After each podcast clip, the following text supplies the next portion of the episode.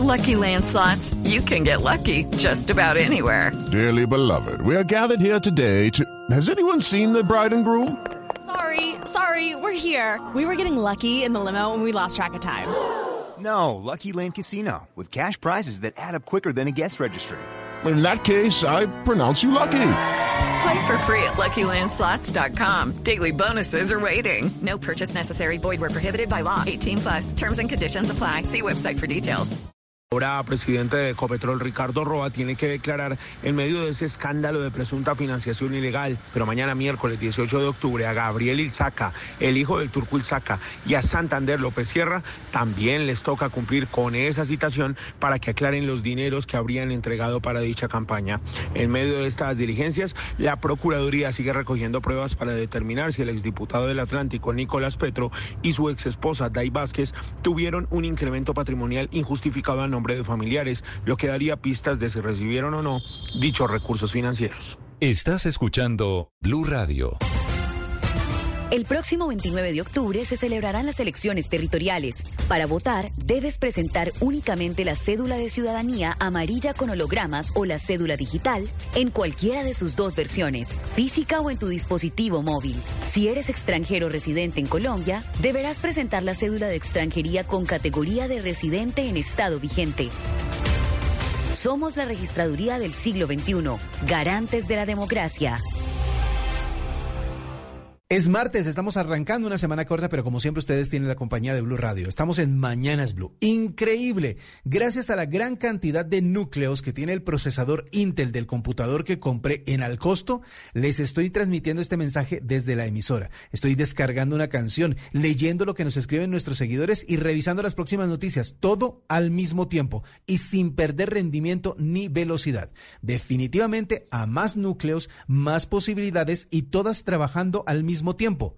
Encuentra en Alcosto y Catronics la mayor variedad de computadores con procesador Intel y lleva el que más se ajusta a tu necesidad. Al costo, hiperahorro, siempre.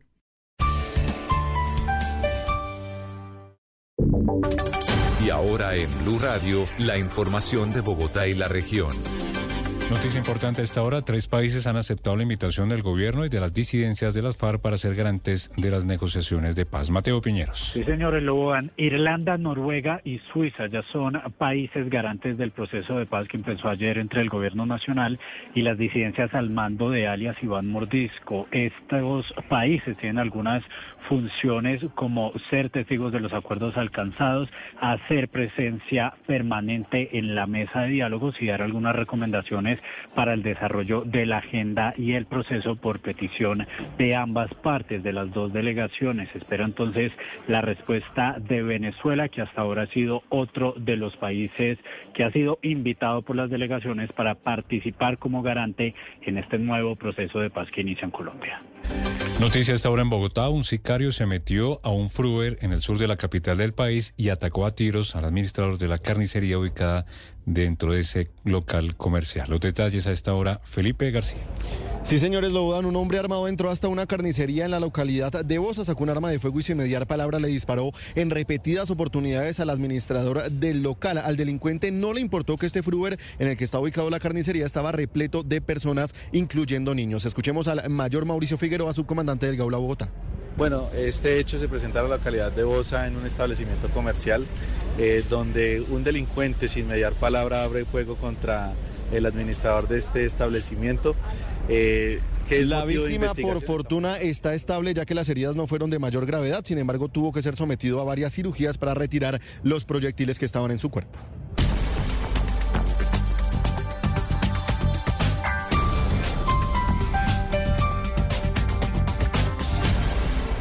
Las victorias y derrotas, la pasión y la afición en juego y los datos de lo último en deportes se lo presenta Mañanas Blue.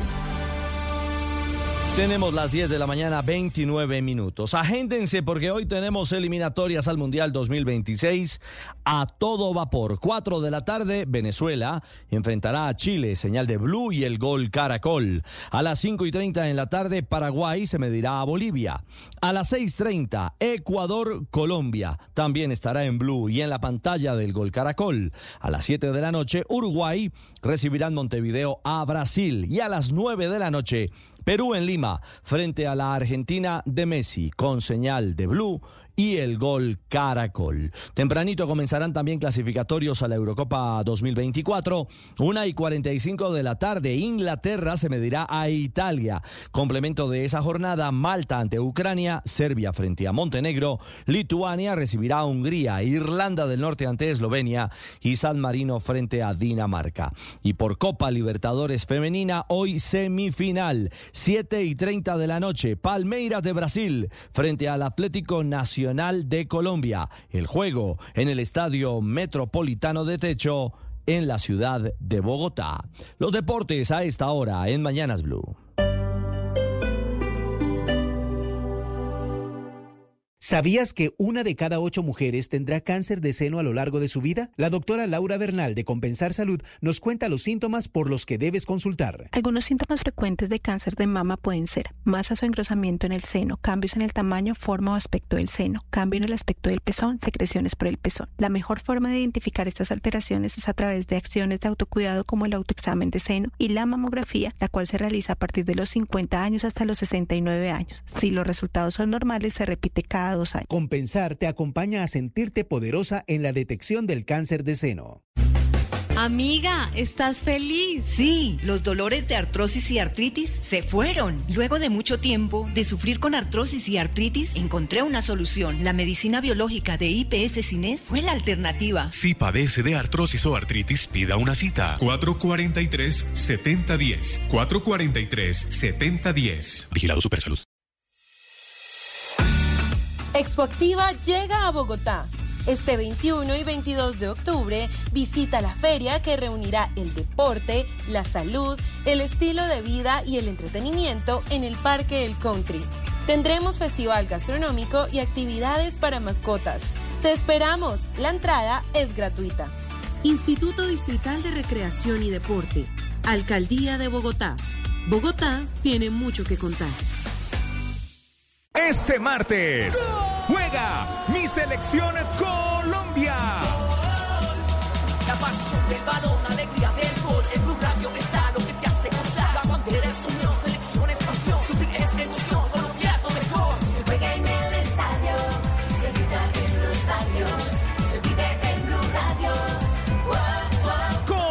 Ecuador, en Blue Radio y BlueRadio.com, acompañando a nuestra selección Colombia siempre. Y todos los partidos de la eliminatoria, no te los pierdas en nuestro canal de YouTube. Se vive en Blue Radio. Te invitamos a la precompra 2024 Caracol Medios. Muchas historias por contar. Acompáñanos este 18 y 19 de octubre en el Estudio 4 Caracol Televisión, calle 103, número 69B43. Hacemos posible que tus marcas viajen estratégica y efectivamente por nuestros medios. Te esperamos. Invita Blue Radio. Amiga, ¿estás feliz? Sí, los dolores de artrosis y artritis se fueron. Luego de mucho tiempo de sufrir con artrosis y artritis, encontré una solución. La medicina biológica de IPS Cines fue la alternativa. Si padece de artrosis o artritis, pida una cita. 443-7010. 443-7010. Vigilado Supersalud. En Compensar Salud te acompañamos a sentirte poderosa en la detección del cáncer de seno. Realiza el autoexamen cada mes. Hazte la mamografía a partir de los 50 años y consulta a tiempo ante cualquier sospecha.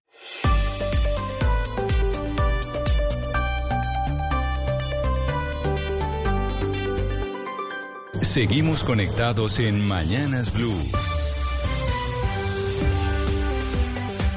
Desde este momento dirige Camila Zuluaga. Son las 10 de la mañana, 33 minutos, y aquí seguimos conectados con ustedes en Mañanas Blue. Vamos hasta la una de la tarde. Desde ya pueden escribirnos al 301-764-4108, que es nuestra línea de WhatsApp. Vamos con eh, muchas noticias a nivel nacional e internacional, pero quiero empezar por preguntarle, Hugo Mario, porque tenemos ya las elecciones regionales muy cerca, y ayer en el canal Caracol hubo este debate que están haciendo en las ciudades más importantes del país, y el debate eh, se dio este fin de semana en Cali. Y lo que me ha sorprendido y que lo escuché incluso a usted también dar ese veredicto y es que el debate de ayer en Cali lo ganó Millerlandi Torres. Pues eh, lo ganó no tanto por las ideas que planteó Camila y las propuestas que se conocieron de su parte, sino porque se, digamos, distanció de una confrontación permanente ya entre Roberto Ortiz y Alejandro Eder.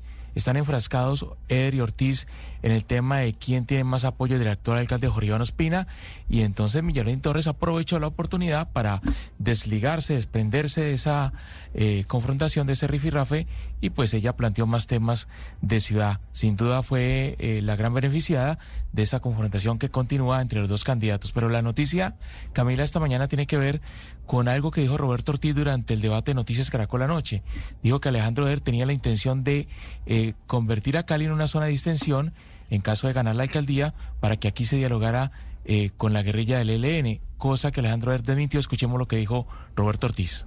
Por ahí un candidato que ofrece seguridad, pero fue a entregarle el país a las FARC y ahora quiere entregarle la ciudad de Cali al Ejército Liberación Nacional. Cali no está para ser centro de conciliación ni de preparación. Bastantes problemas tenemos en Cali con la delincuencia que vivimos. Eder aseguró que esto es una mentira y que esa misma mentira es la que el fin de semana apareció en pasacalles y en volantes que inundaron toda la ciudad. Dice que Ortiz es el responsable de esa publicidad engañosa y por eso esta mañana ha anunciado que lo va a denunciar ante la fiscalía.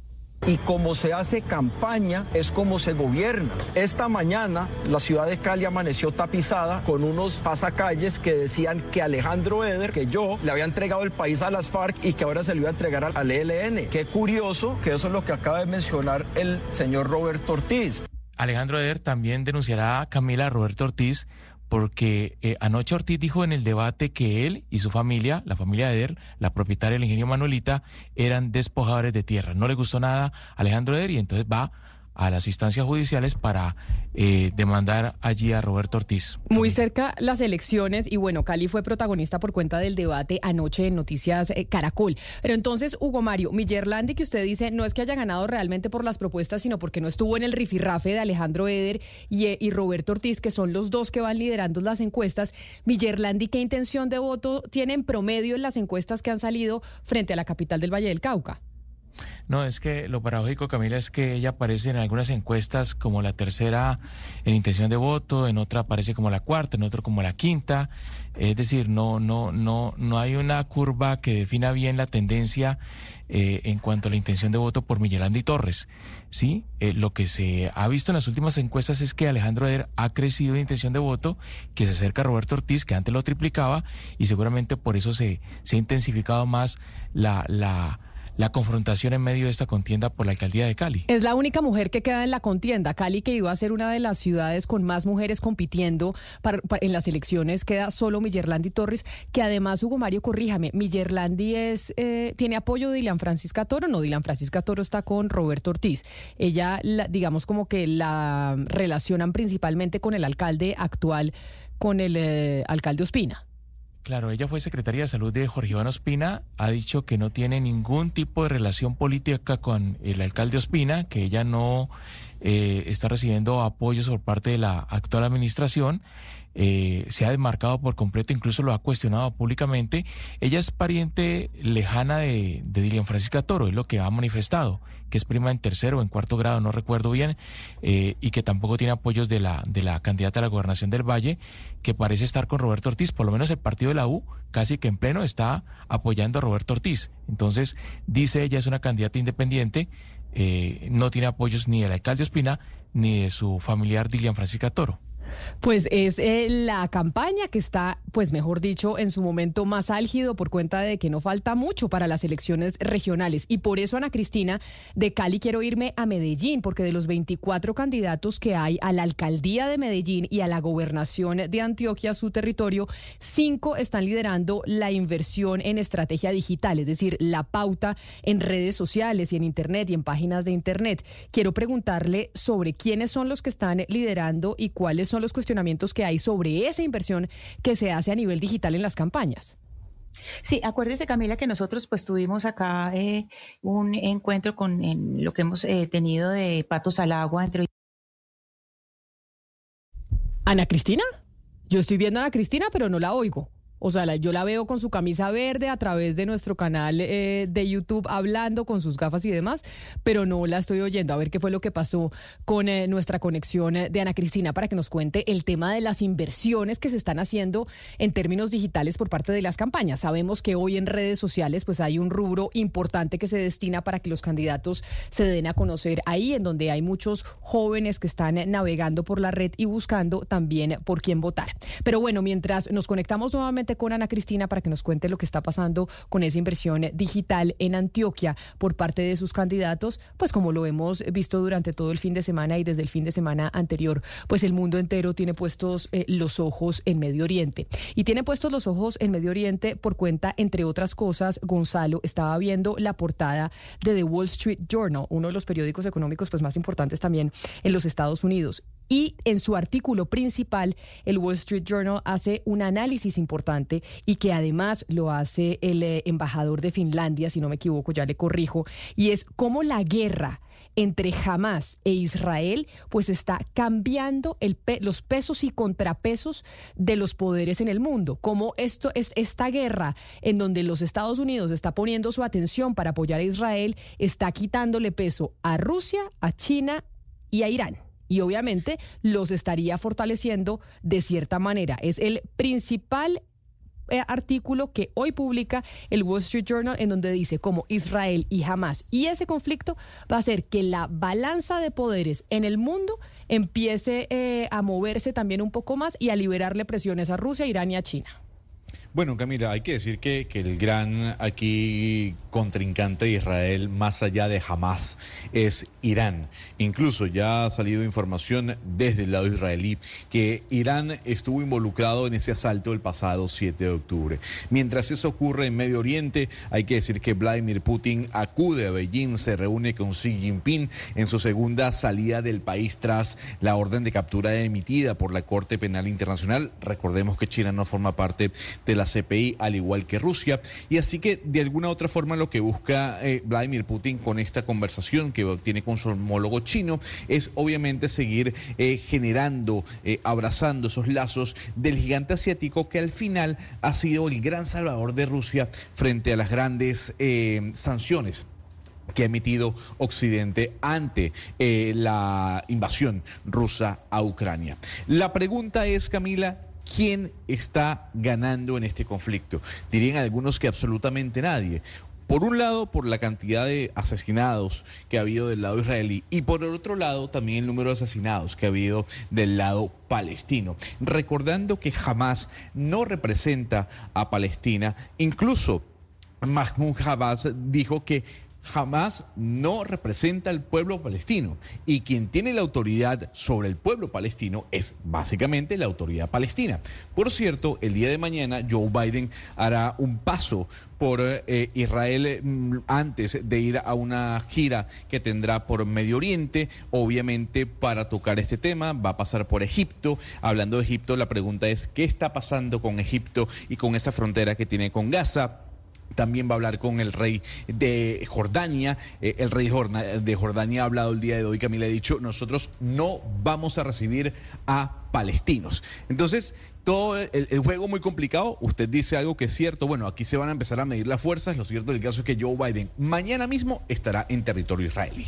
Pero mucho se ha hablado, obviamente, de ese conflicto entre Israel y Hamas. Incluso, pues bueno, ha sido noticia el presidente Gustavo Petro por eh, lo que ha venido trinando a través de su cuenta de X. Pero ¿cuáles son los orígenes de ese conflicto entre Israel y Hamas? ¿Los tenemos claro nosotros aquí en Colombia? Digamos que ese conflicto que se ve tan lejano, pero que ahora lo estamos sintiendo de cerca por la participación activa del presidente. ¿Entendemos realmente cómo se originó? ¿Cuáles fueron eh, las razones que llevaron a ese enfrentamiento que hace hoy casi que imposible de verdad que sea eh, factible una solución eh, de dos estados como se quiso en algún momento? Por eso hoy queremos iniciar esta media mañana hablando con el profesor de la Universidad Católica, el escritor peruano Farid Cajat, quien además es de, ori- de origen palestino, es historiador y además eh, ha venido estudiando precisamente por cuenta de sus orígenes este conflicto.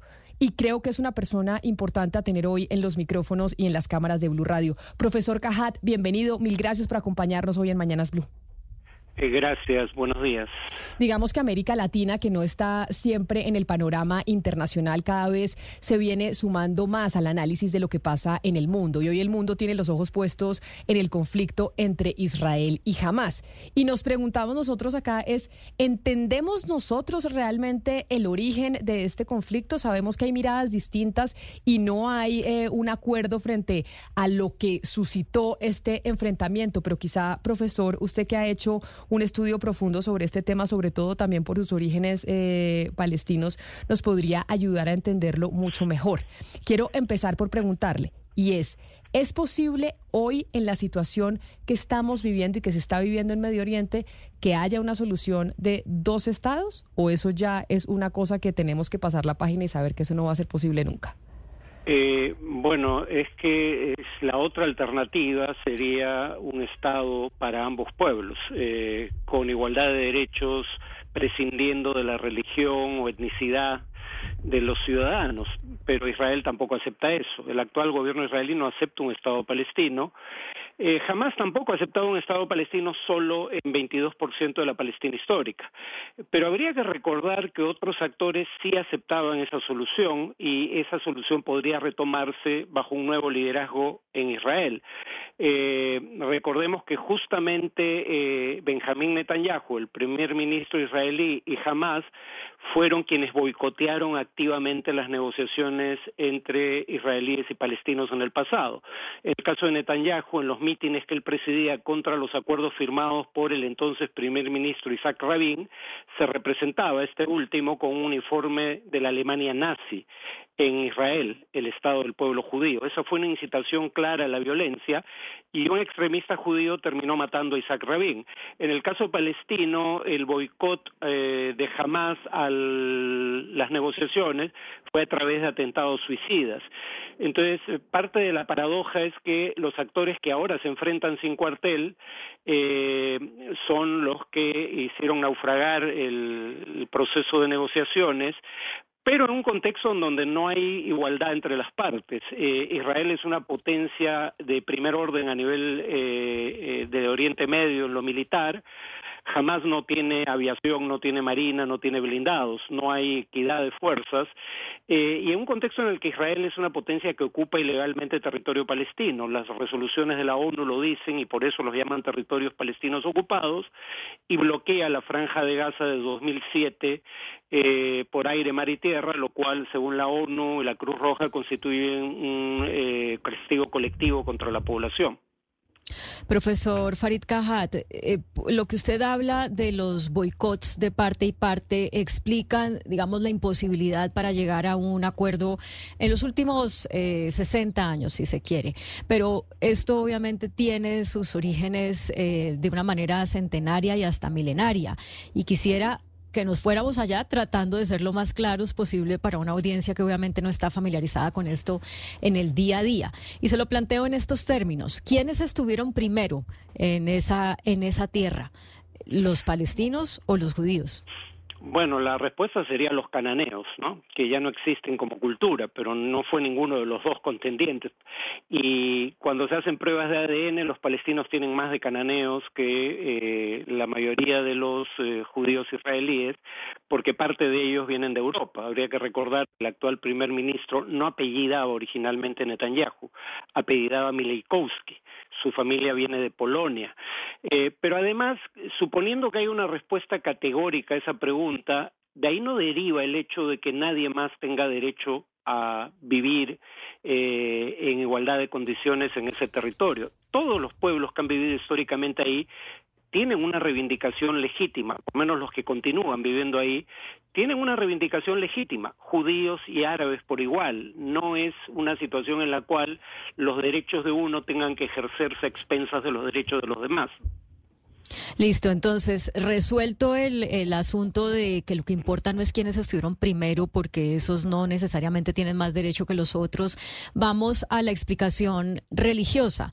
Hemos dicho que es en ese territorio está, digamos, la, es la cuna de las tres grandes religiones monoteístas y además, eh, pues están los, los lugares sagrados, eh, tanto del Islam como de la religión judía, eh, de los más sagrados, quiero decir. ¿Cómo, nos puede usted explicar en palabras sencillas eh, la importancia del territorio para ambas culturas? Bueno, lo primero que habría que decir es que es un conflicto territorial. Cuando surge eh, el conflicto, eh, las fuerzas principales en ambos bandos eran seculares no religiosas. La Organización para la Liberación de Palestina, que no solo comprende al Fatah, que es un partido secular, sino comprende a grupos marxistas-leninistas que, como se comprenderá, ni siquiera tienen fe en el Dios bíblico. En el caso israelí era similar. Los fundadores de Israel son judíos laboristas de izquierda, seculares. El surgimiento de fuerzas que ponen el énfasis en lo religioso es bastante posterior. Cuando se crea Israel y 750 mil palestinos marchan al exilio, cuando Israel ocupa Cisjordania, Jerusalén Oriental y Gaza, jamás ni siquiera existía y, tampoco existían los partidos religiosos que ahora, o por lo menos eran una fuerza significativa, que ahora son parte de la coalición de gobierno. Es cierto que cuando la religión se mezcla con la política, eh, las cosas se complican, porque quien habla o cree hablar en nombre de Dios está menos dispuesto a hacer transacciones. con la palabra de Dios no se negocia.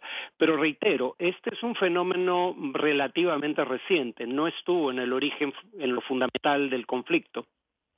Claro, pero profesor, hay algo que la gente obvia y tiene que ver con la reacción de los países árabes alrededor de la zona palestina, porque hay que recordar que cuando se crea el Estado, el Estado de Israel luego de la Segunda Guerra Mundial, no existía un Estado palestino, pero la posición que tuvieron algunos países árabes, eh, Egipto, Jordania, para con los palestinos, no fue muy distinta que la de, la de Israel. Entonces la pregunta es, ¿por qué siempre hablamos de Israel y no hablamos de Jordania o de Egipto, que por ejemplo el día de hoy están diciendo no vamos a recibir a palestinos? Bueno, eh, cuando Israel dice que en 1948 no se creó un Estado palestino, en parte, cuando menos, por responsabilidad de Jordania y Egipto, tiene razón. O sea, lo que debió haber sido, según la resolución de partición, que era una resolución no vinculante de la Asamblea General de la ONU, eh, un Estado palestino fue absorbido la mitad de su territorio por Israel y la otra mitad por Jordania, que ocupó Jerusalén Oriental y Cisjordania, y por Egipto, que ocupó Gaza. Pero Israel se, apropió también de esos territorios en 1967, por eso esa ya no es la historia fundamental de lo que está pasando ahora, porque ni Egipto ni Jordania fueron, digamos, están ya en control de esos territorios. Pero es cierto que los estados árabes no solo han hecho poco por ayudar a los palestinos, eh, sino que incluso en ocasiones los han masacrado, eh, como el ejército sirio en el Líbano, eh, o milicias libanesas en Sabri y Shatila, o el ejército jordano en, en, la década del 60. aquí habría que decir que esta perspectiva según la cual los árabes son naturalmente aliados porque comparten lengua y la mayoría de ellos religión, es tan equivocada como pensar que porque la mayoría de los latinoamericanos hablamos español y, somos católicos, eh, no hay conflictos armados entre países de la región. Claro. Ahora, lo, que uno no se termina de, de, entender, sobre todo cuando visita a Israel, es que uno está, profesor, y usted lo sabe, en el Muro de los Lamentos y voltea y ve la mezquita. Y uno dice, aquí pueden convivir judíos y árabes. En Jerusalén conviven judíos y árabes. La pregunta es, ¿por qué eso no se puede replicar en todo el territorio israelí? Ah, bueno, eh, eh, habría que decir que contra lo que se suele creer, este no es un conflicto ancestral.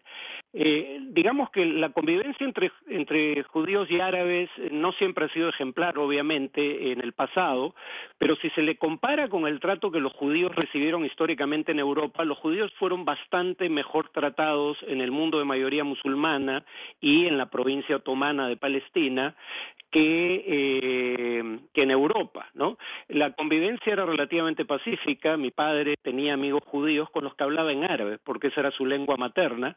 Eh, el conflicto se origina, es un conflicto moderno, es un conflicto entre naciones. Eh, el concepto moderno de Estado-nación es en parte del problema. Antes era común que distintas culturas coexistieran dentro de un mismo Estado, y el principal imperio musulmán, el otomano, tenía una mayoría de población eh, no musulmana en Estambul, su capital.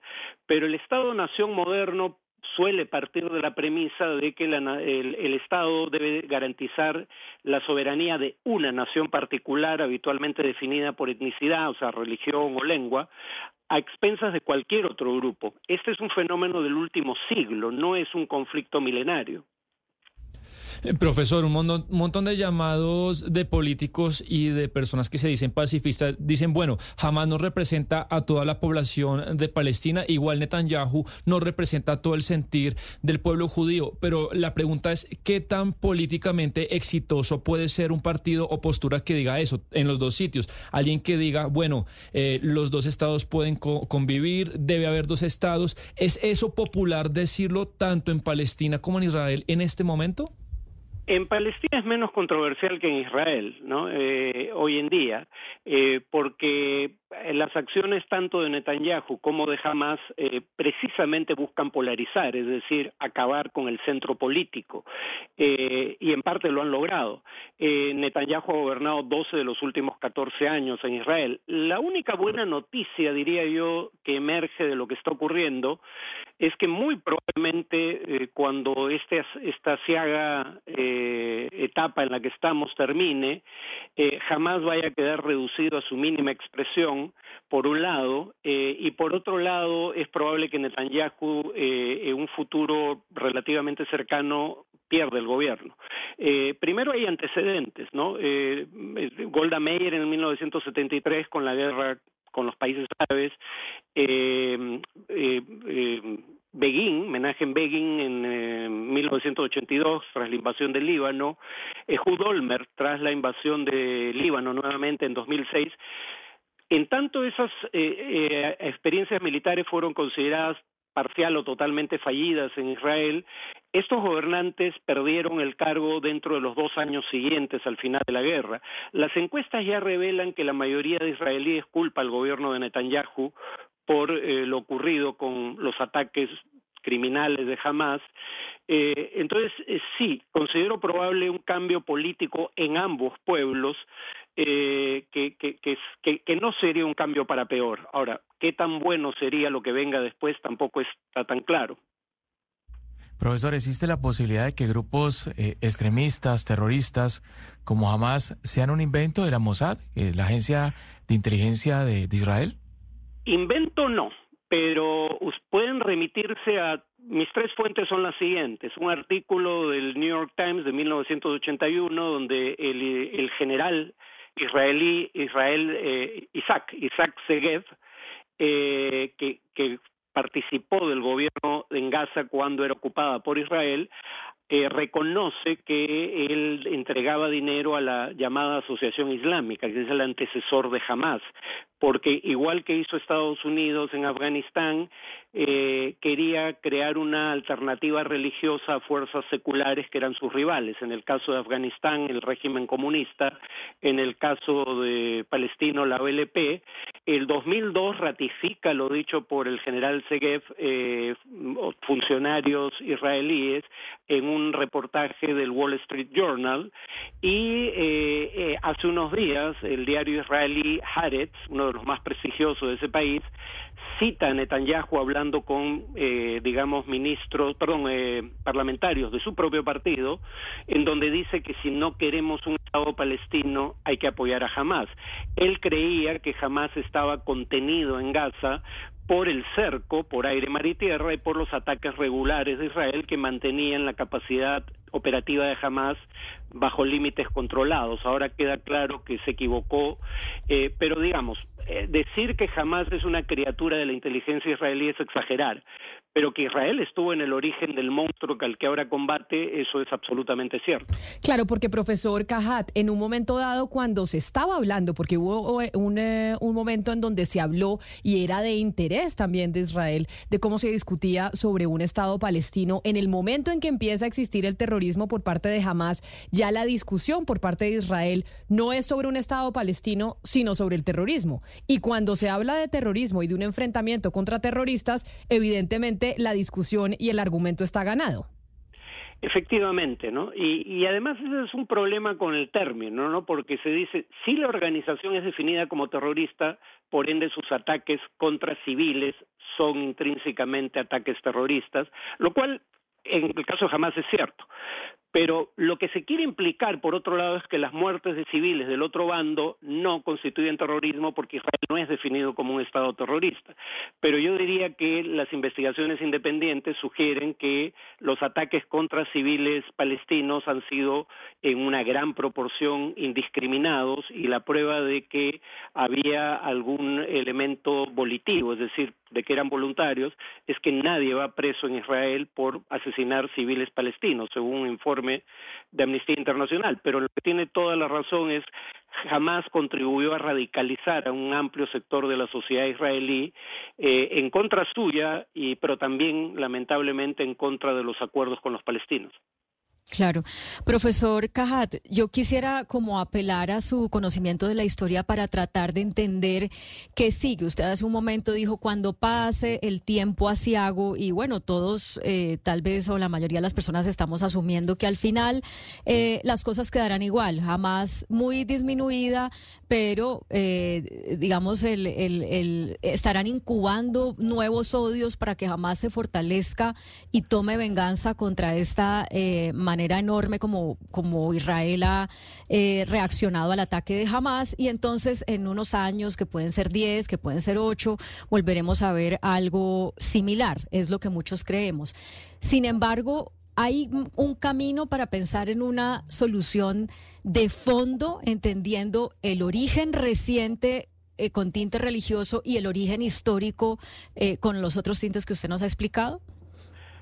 A, ver, eh, habría que recordar cuando se dice, por ejemplo, que este es el 11 de septiembre de Israel, que uno, los terroristas atacan a mansalva civiles inocentes precisamente para provocar una, primero para polarizar, lo dijo explícitamente Bin Laden en su momento, para dividir el mundo entre nosotros y ellos y en medio no hay nada, y dos, para provocar una respuesta eh, sobredimensionada de la parte atacada y veamos cuál fue el resultado de la estrategia norteamericana tras el 11 de septiembre una invasión fallida a, Irak que fue ilegal bajo el derecho internacional y que terminó con la creación del Estado Islámico, eh, un país que no tenía nada que ver con los ataques terroristas del 11 de septiembre, una invasión legal, es así, Afganistán, pero también fallida, y 21 años después los talibanes regresan al poder y un incremento de, cuatro a cinco veces en el número de muertes en el mundo por acto de terrorismo.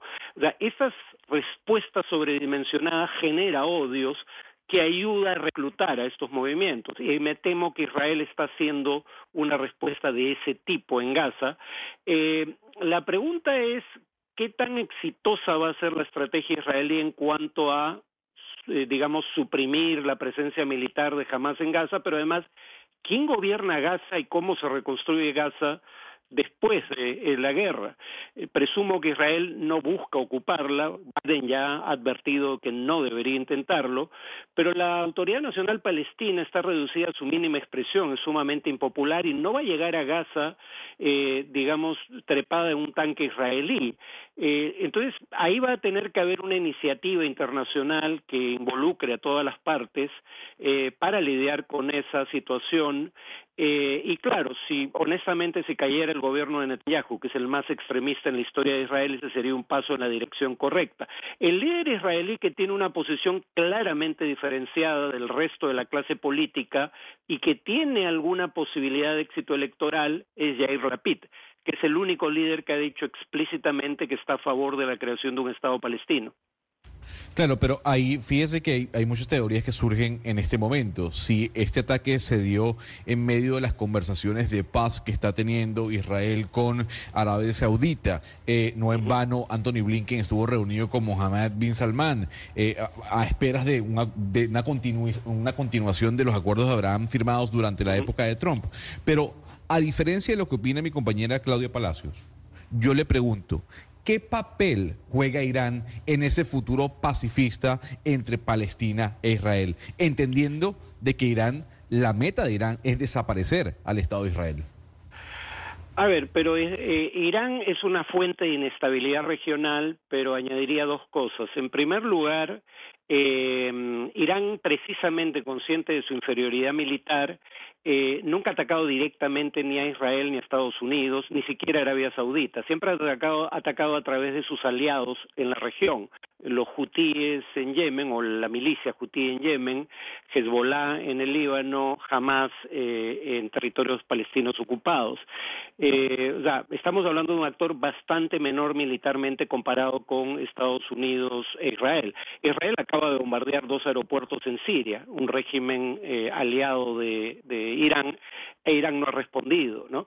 La segunda cuestión es que eh, Irán ha estado dispuesto también a firmar acuerdos eh, como el que firmó con Arabia Saudita, eh, mediado por China, y el que firmó con eh, cinco, los cinco miembros permanentes del Consejo de Seguridad más Alemania, que luego hace suyo el Consejo de Seguridad de la ONU, para limitar eh, su programa nuclear a cambio del levantamiento de sanciones. Recordemos que quien puso fin a ese acuerdo fue Trump de manera unilateral, no Irán.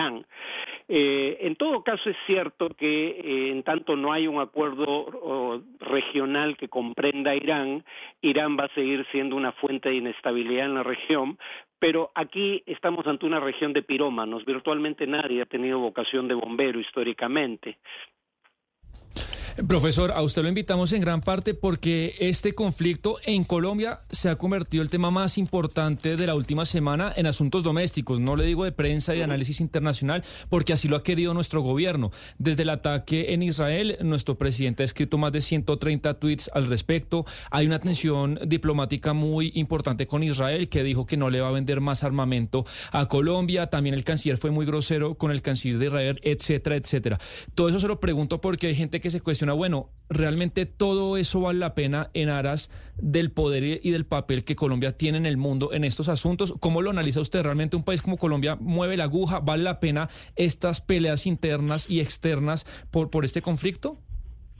A ver, yo no voy a juzgar eh, cuáles son los debates eh, pertinentes en la política colombiana. Lo que sí diría es que eh, el problema que yo veo con Petro es que siempre eh, lanza un adjetivo de más. Por ejemplo, cuando habló de un desfile militar, eh, perdón, un desfile policial en el Perú, era claramente un desfile en favor de la impunidad por, eh, contra digamos, en casos de violaciones a derechos humanos e, e, intimidatorio para la oposición al actual gobierno, la crítica de Petro iba en la dirección correcta, en mi opinión, pero luego hizo una comparación con la Alemania nazi que estaba totalmente fuera del lugar. Yo diría lo mismo respecto a Israel. Cuando dice, por ejemplo, que Israel viola los mismos principios que viola eh, Putin en Ucrania, eso es cierto.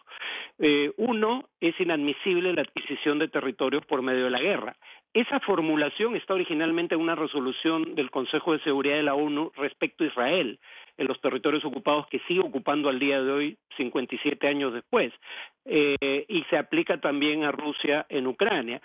Putin, ¿por qué está requisitoriado por la Corte Penal Internacional? Porque no se puede, según la Cuarta Convención de Ginebra, trasladar población civil del territorio ocupado al territorio de la potencia ocupante.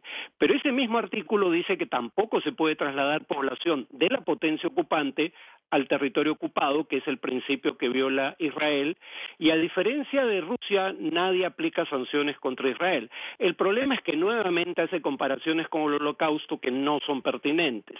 Eh, el holocausto fue un genocidio de 6 millones de personas, no es una situación equivalente, eh, pero además no ayuda a los palestinos la comparación porque inmediatamente la atención gira en torno a la naturaleza del holocausto, cuando la situación, no siendo similar, es suficientemente horrenda como para que amerite la atención internacional. Entonces yo diría el problema que yo veo con Petro es que siempre lanza un adjetivo de más al final de argumentos que a veces son eh, certeros y coherentes.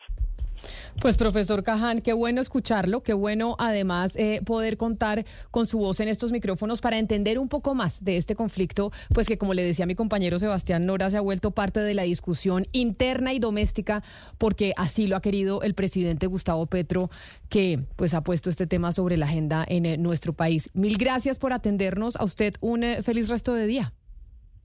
Buenos días, siempre es un gusto, eh, sobre todo atender medios colombianos, país donde siempre me han tratado de manera inmejorable.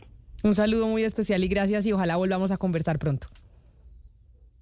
Frente a su pregunta, Sebastián, que ha sido el, el, motivo de discusión durante el fin de semana, es lo que dice el profesor Cajat es, hay cosas en las que el presidente tiene razón. Lo que pasa es que habla de más y habla de más por cuenta de tener el Twitter ahí a la, pues al alcance de los dedos y que tal vez es lo que siempre se le ha dicho, hay que quitarle el celular y hay que quitarle el Twitter, porque ahí es donde habla de más y se mete en líos diplomáticos y así no se puede manejar la diplomacia de ningún país. Y, y yo creo que hay muchas personas, Camila, que son impulsivas o podemos ser impulsivas y tenemos las manos calientes y escribimos algo, lo relemos y decimos, no, yo no debía escribir eso y lo elimino. La, la diferencia es que lo escribe el presidente de la República de Colombia y habla por todos y un poco lo que uno siente es que él se está saltando todos los canales institucionales. Hemos visto, por ejemplo, que los comunicados de, de, de Cancillería es un copy-paste de lo que él escribe en Twitter. Y usted, por más inteligente que sea, Camila, yo creo que escribir 130 cosas inteligentes en cinco días sobre un tema es imposible. La sabiduría se la agota a la gente y ahí vemos cómo ya este tema se escaló por, pues, por cosas de más que, que ha escrito. Pues era el eh, profesor, para que recuerden el nombre, Farid Cajat, profesor de la Universidad Católica de Perú, de origen palestino y que además ha venido investigando el conflicto israelo-palestino desde hace bastantes décadas.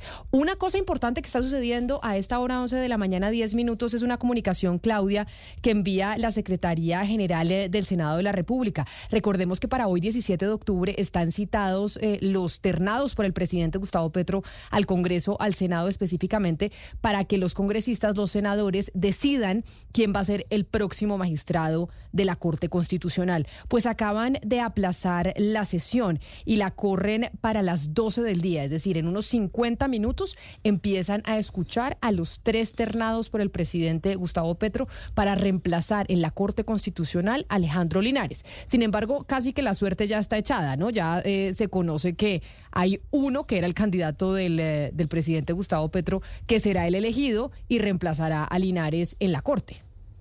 Usted se usted está refiriendo a Vladimir Fernández, me imagino. Correcto. Porque los otras, las otras dos personas que integran la terna, que son Cielo Rusinque y Gerardo Vega, pues pareciera que, que tienen menos posibilidades, no solamente por su experiencia en asuntos constitucionales, eh, sino porque pues son personas que generan un poco más de, de polarización, si se quiere. No sé si será así también dentro del Congreso de la República, pero sí, lo que, lo que apuntan, a lo que apuntan todas las apuestas es que es Vladimir Fernández el que será elegido. Nosotros estamos hablando sobre Israel y Palestina, pero se nos olvida que hoy en el Congreso de la República van a oír a estos tres personajes quienes están conectados con nosotros a través de nuestro canal de YouTube. Ya los van a poder ver, que son los tres candidatos del presidente Gustavo Petro para reemplazar a Alejandro Linares.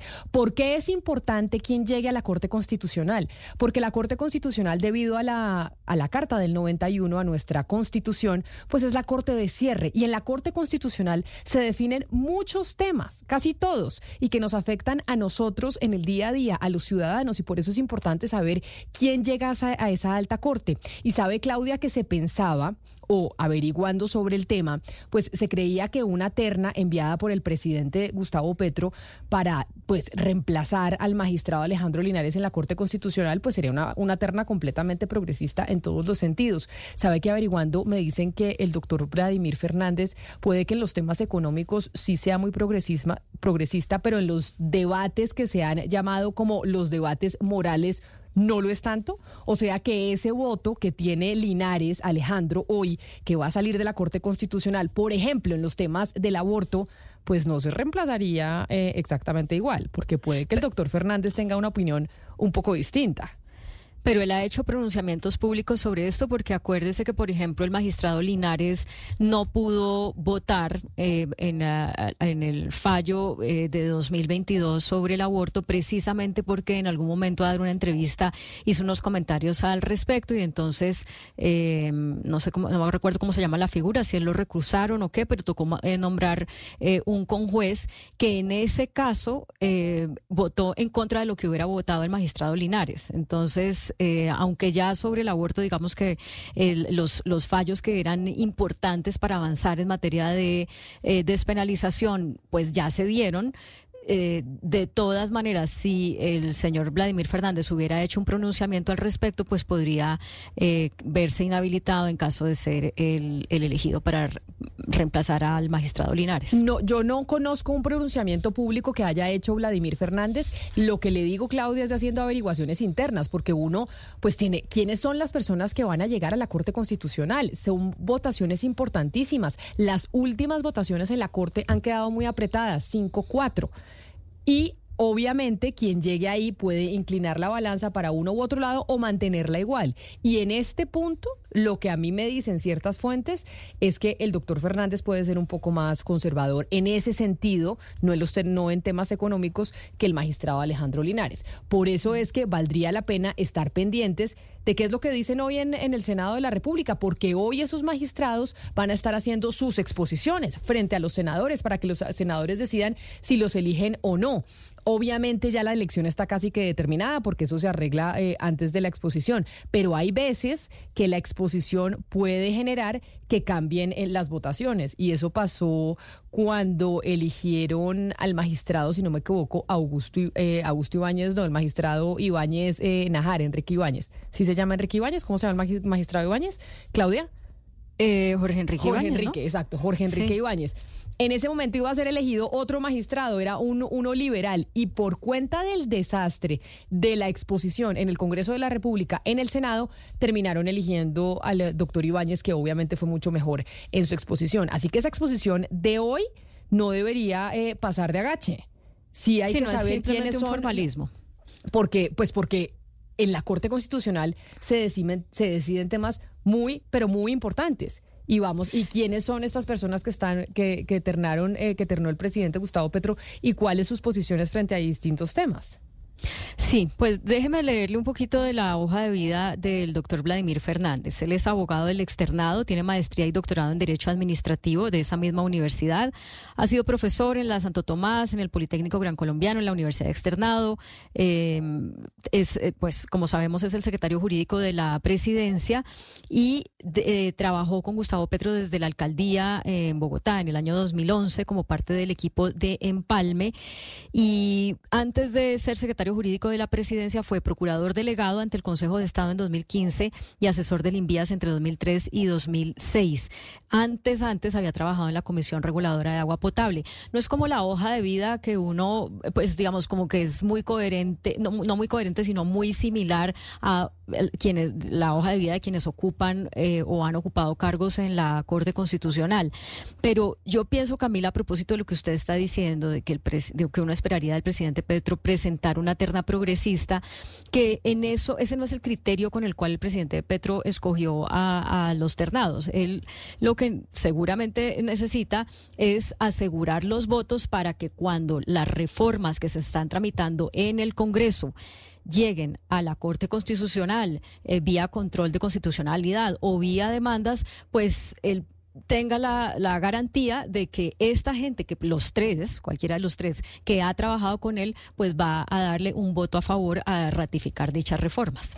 Pero muy importante lo que usted dice, Claudia, porque, por ejemplo, en la reforma tributaria, que hasta ahora es el proyecto más importante que el gobierno ha pasado, por decirlo así, le han peluqueado dos artículos importantes. El tema de la tasa eh, del ICETEX, que tenía que cubrir a las universidades eh, para que la tasa no, no subiera al ritmo del mercado. Dos, el tema del el programa especial eh, de tarifa de renta para zonas francas. También, Camila, le hicieron un matiz importante y está, pues, en vísperas la decisión más importante, que es sobre la des- deducibilidad o no de- del tema de las regalías por parte de las petroleras y las mineras, que es- estamos hablando de billones de pesos y esa, esa decisión saldría a finales de noviembre. Claro, digamos que cualquiera de los tres, que es lo que acaba de decir Claudia y dice usted, pues va, a pues va a votar dentro de la Corte a favor de esas reformas del presidente Gustavo Petro. Van a decir eh, lo que quieran desde la Casa de Nariño y pues no es la primera vez que eso sucede, ha pasado con otros magistrados que son ternados por, por la presidencia. Pero en los otros temas, ahí, acá me están escribiendo al 301-764-4108, es muy grave quien llegue a reemplazar a Alejandro Linares, obviamente para quienes tienen una visión más progresista de los fallos de la Corte.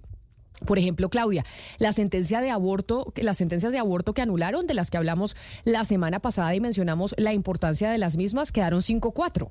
Entonces, cuando rehagan esa sentencia, si el señor Vladimir Fernández es mucho más conservador y en estos temas en particular, en estos, pues ahí eh, se cambia la balanza.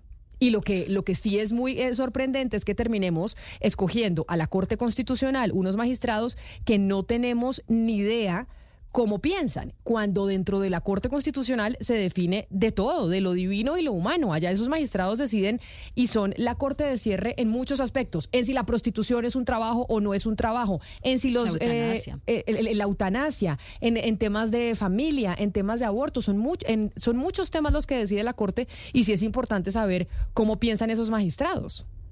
Pues sí, ahora bien, yo no sé, Camila, cómo el, no recuerdo bien cómo es el procedimiento en el Senado. Yo entiendo que ellos deben preparar un discurso, que creo que no debe durar más de 10 minutos, y después de eso eh, les pueden hacer preguntas. No sabría eh, en este momento decir si para los congresistas ese va a ser un tema, es decir, la posición sobre los eventuales debates de tipo mm, moral, si se quiere, o de o progresistas eh, a la que se puedan a los que se puedan enfrentar estos tres candidatos. 11 de la mañana, 19 minutos. Pues a las 12 del día vamos a estar pendientes de cómo están esas declaraciones de los ternados a la Corte Constitucional que van a escuchar en el Senado de la República y que seguramente hoy elegirán o esta semana elegirán quién va a reemplazar al magistrado Alejandro Linares en la Corte Constitucional. Hay una noticia muy importante que se dio este fin de semana y es que comenzó el cese al fuego con las disidencias de las FARC. Y por esa razón vamos a hacer una pausa y cuando regresemos vamos a hablar con voceros del gobierno nacional para preguntarles sobre ese cese al fuego que inició este fin de semana y que además abre las puertas a un nuevo proceso de paz en Colombia. Este martes juega mi selección Colombia. La pasión del balón,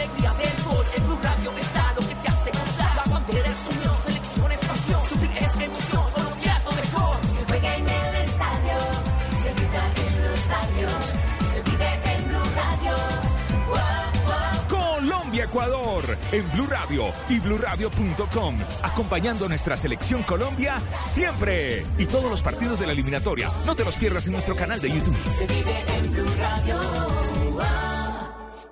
Hola, somos Cristina Toro. Y Carlos Mario Aguirre del Águila Descalza. Un saludo muy especial para toda la audiencia de Mañanas Blue 10 AM. Por acá estamos leyendo justamente, nos la pasamos en esas. En esas. Leer es una maravilla, es la posibilidad de uno conocer el mundo, conocer historias, saber que no está solo y saber que la vida está también ahí en los libros, así que perdérsela sería miserable. Sí, sería una, una tortura vivir sin la lectura. Ah, te salió. Sí. Sí. Una maravilla, ¿no? Leer es eh, lo- lo más- de lo las cosas más apasionantes que a mí personalmente en la vida me ocurrieron después de conocer a Cristina fue la lectura. Y viajar por los libros es una experiencia maravillosa, así que a leer. A leer, lean, lean. Buenos días, hoy los colombianos se preparan para las elecciones. Votar es la mejor elección. Con su voto, su opinión cuenta. Con su voto, ejerce sus derechos. Con su voto, decide y elige libremente. Con su voto, hace parte de la democracia. Salir a votar es la mejor elección. Salga, elija y vote este 29 de octubre. Blue, más que radio.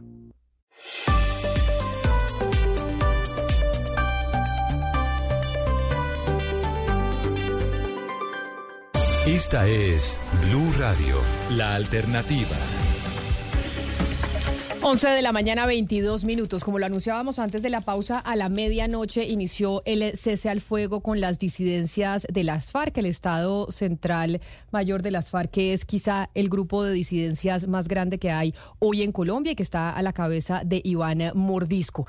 Por esa razón, entablamos comunicación a esta hora con Cami- Camilo González Pozo, quien es vocero del gobierno nacional. Estén en este nuevo proceso de paz que inicia y en este cese al fuego por tres meses que puede ser prorrogable, que comenzó ayer a la medianoche. Doctor González Pozo, bienvenido a Mañanas Blue. Mil gracias por acompañarnos. Sí, Buen día, Camilo, un saludo. Un saludo muy especial y en medio de las noticias que nos tienen con los ojos puestos en Israel, se nos olvida que ayer sucedió algo muy importante en nuestro país y es el inicio de ese cese al fuego, en donde las disidencias de las FARC pues tienen una, un dominio importante en ciertos territorios que hoy se ven afectados por cuenta de lo que vaya a pasar en las elecciones del 29 de octubre. Y ahí quiero empezar a preguntarle, doctor González Pozo, este cese al fuego que, se, que empezó ayer a la medianoche nos va a dar la garantía o le va a dar la garantía a esos departamentos y a esos ciudadanos que se encuentran en el Putumayo, en el Caquetá, en el Meta, en Nariño, en el Cauca, en donde hay, presenta, hay presencia del Estado Mayor Central, de que van a poder salir a votar libremente en las elecciones regionales el próximo 29? En lo que concierne a esta organización, eh, el compromiso es en la no interferencia en, las elecciones. Así, de modo que yo creo que por lo que hemos percibido en las conversaciones y las palabras expresadas, eh, podemos esperar una, unas elecciones tranquilas en lo que a esto se refiere. Hay otros factores de interferencia que pues no caben en, este acuerdo. Pero sí, yo creo que, que tenga un pronunciamiento que ya venía de atrás, ya, ya, ya lo han hecho de manera unilateral, eh, pero eso yo creo que es una buena noticia y, vamos a evaluarlo, pero eh, yo confío en que esto marche de manera más tranquila para las elecciones del próximo 29.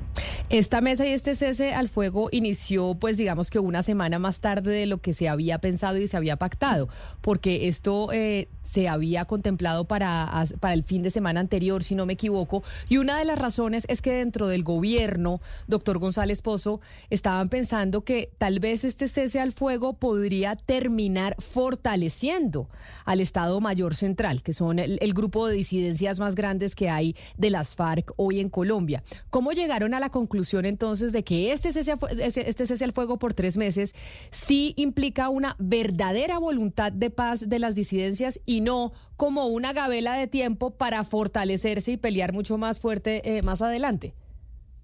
Pues eh, hace, pues, hace ocho días o un poquito más cuando se, tenía previsto iniciar todo al fuego bilateral, se decidió aplazar una semana, pero entre tanto hacer una experiencia de suspensión, de órdenes de suspensión de acciones ofensivas en forma paralela. Y cada parte decía, me comprometo a no atacar, eh, no como una firma de un acuerdo bilateral.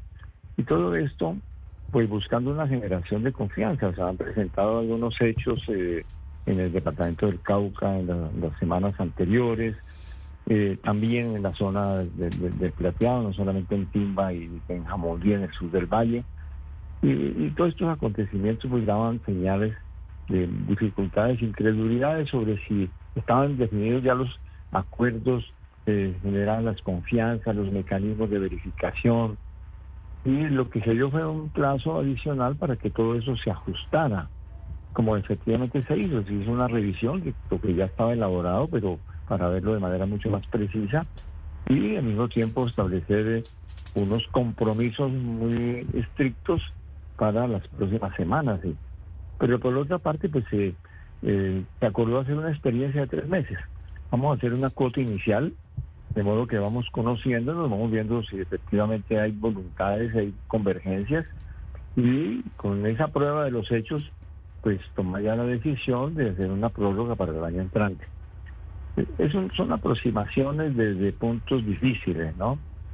Pero yo creo que se superaron por lo menos los puntos básicos que se requerían para comenzar y estamos en esta experiencia creo que creo que es positiva eh, para para el país para aliviar situaciones en esas regiones y para intentar eh, un proceso de mayor alcance para la paz Señor Camilo González Pozo, yo oyéndolo pienso en las personas que nos están oyendo y, que si uno como periodista a veces le cuesta seguir el hilo de los varios eh, varias negociaciones de paz que hay en este momento o intentos o intenciones de negociaciones, eh, ¿cómo será el ciudadano del común que no está metido en esto en el día a día? Por eso quiero pedirle eh, con una respuesta muy clara que usted nos explique en el caso del Estado Mayor Central, que es una disidencia de las FARC, ¿qué es lo que hay?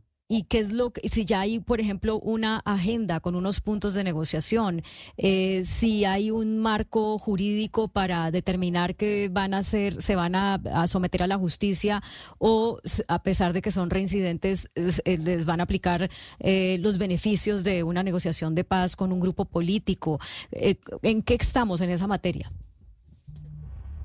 Bueno, en, en relación a la agenda, eh, hemos definido una agenda a, a dos niveles. Desde un primer nivel es eh, acciones de aplicación inmediata. Ahí tenemos una agenda muy precisa en temas humanitarios, de aplicación del derecho internacional humanitario, de medidas que tienen que ver con la población, con eh, los derechos de niños, niñas y adolescentes, el tema de las minas antipersona, del desplazamiento, confinamiento, de las restricciones a la libertad, y todos asuntos que eh, pues no basta con enunciarlos en términos generales, que se requieren acuerdos especiales de aplicación. Eso es una parte importante de la agenda. En el segundo lugar, a diferencia de otros procesos en los cuales se espera hasta el final, a un acuerdo final para eh, hacer intervenciones en los territorios, aquí se habla de hacer transformaciones, parci- eh, acuerdos parciales para transformaciones territoriales. Entonces se va a trabajar inicialmente una experiencia en el Cauca, en la zona occidental del Micay, que eso niegue a actividades en otras regiones, pero allí para eh, buscar una participación masiva de las comunidades en una reconversión de economías buscando caminos hacia la superación de economías ilícitas, eso está escrito. Y por otro lado, ya en agendas de fondos sustantivas tenemos unos lineamientos iniciales de temas que se han subrayado en los que yo quiero destacar, por ejemplo, el tema territorial, el tema ambiental como asuntos supremamente importantes que se van a comenzar a trabajar y ir construyendo eh, los, digamos, los elementos de lo que sería una agenda para una solución definitiva a esta conflictividad armada. Ese es, ese es, digamos, en relación a la agenda. Pero le diría so- sobre otros temas, en, en la agenda se habla de abordar el tema de justicia, ¿no? Como, como también se hizo pues en La Habana en su momento y se ha hecho con el Ejército de Liberación Nacional. Eso está. Pero pues, pues estamos en el inicio de las conversaciones, no en el final, y habría que considerar el tema de justicia y de derecho de las víctimas y de no repetición como un asunto fundamental y, y está incluido dentro de los asuntos a tratar. Doctor eh, González, muchos en el país hoy dicen, este mismo grupo ya tuvo la oportunidad de firmar un acuerdo de paz con el gobierno de Santos en La Habana y no lo hizo, o lo hicieron pero regresaron a las armas muchos. ¿Por qué en esta oportunidad hay que creerles, por qué creer en su voluntad de paz y en que no van a traicionar nuevamente al país? Pues eh, todos, todos estos procesos son inciertos, ¿no? Y no, no han dado eh, frutos en, la, en el primer intento casi ninguno. En el año 84, eh, eh, con el presidente Betancourt se, se realizó el diálogo nacional y se hizo el diálogo del Uribe y los dos fracasaron. Luego se intentó en el Caguán también con el ELN, eh, esta es la sexta ocasión. Entonces repetir el intento de llegar a la paz es parte de, de- de un esfuerzo que no se puede evitar en estos procesos. Aquí tenemos un largo proceso de conflictos armados, guerras, confrontaciones armadas de 60 años. Está cerrándose ese ciclo. Si uno mira la historia, las estadísticas, estamos, esas son las guerras y los conflictos del siglo XX que se han prolongado en este siglo, que persisten y que hay que insistir en el diálogo, en los métodos políticos, en las formas que ahorren más vidas para buscar solucionar. Claro, pero- escrito- pero, doctor no González escrito Pozo. que vamos a tener éxito, pero sí que, hay que- es una obligación ética y política intentarlo. Pero yo no sé si se pueda comparar las disidencias de las FARC con un eh, proceso de paz que se tuvo con esa guerrilla, la más grande de Colombia durante más de 50 años, que fue tan reciente. Y por eso la pregunta que sí se hacen muchos colombianos es, bueno, estas disidencias de las FARC, que en el caso de Iván Mordisco cuentan con eh, 3.000 hombres, según lo que dice la inteligencia del Estado, ¿qué están pidiendo que no se firmó en el acuerdo original? En un acuerdo que fue exitoso, que incluso llevó al presidente Santos a llevarse un Nobel de Paz, al mundo entero a aplaudir lo que se hizo en Colombia por cuenta de ese eh, proceso. Estas disidencias de las FARC, esos que no quisieron entrar a ese acuerdo, ¿qué es lo que están pidiendo hoy? No, incluso la- la- los datos de, de- las fuerzas militares de inteligencia hablan de 2.300 efectivos en armas. Los otros son redes de apoyo. Eh, y incluso de esos dos mil y pico, podríamos decir que un 15% estuvieron en el, en el momento de, las negociaciones en La Habana y no firmaron. Hay un nuevo reclutamiento o gente que estaba en la periferia y que no entró en el proceso de La Habana, milicianos u otras estructuras. Que estamos en un fenómeno que sí, que, que quedó al margen de eh, las negociaciones. Y ellos tienen una serie de críticas, que pues yo no quiero ser expositor de las críticas que ellos tienen, que las hicieron en La Habana para retirarse, criticaron que era muy prematuro, muy rápido la entrega de armas, que, que no había claridad sobre los temas judiciales. Tienen una, una lista de, de- asuntos que eh, eh, en su momento y que habría que ver cómo los han replanteado, procesado para, para considerarlos. No, pero eh, pues el hecho de que no, de que, que sean más pequeños, que estén en otro momento histórico, pues no niega la necesidad de, de que el Estado el- de- y el gobierno desarrolle iniciativas para que no sea la línea militar, no sea esperar entonces que, que sigan prosperando. Es que llevamos siete años desde la firma del acuerdo, eran 300 en el Cauca, incluso menos, y ahora hay, hay cerca de mil, después de siete años de guerra. Es decir, la guerra no significa que evite que crezcan. Es la- el camino de la paz lo que puede eh, ganar es la voluntad de la gente, de la población, y al mismo tiempo eh, conjurar y asfixiar dinámicas de guerra. Entonces, no es argumento el que porque se hizo la paz grande, una paz más grande, con, efectivamente, yo creo que eso hay que reafirmarlo y decirlo. El proceso que se hizo y se cerró en el acuerdo del Colón es un acuerdo que le puso fin a el Pero- armado de las FARC. Pero eso no niega, mire que cuando se hicieron los procesos en el año 90, no, pues hubo procesos con organizaciones más grandes y con otras más pequeñas.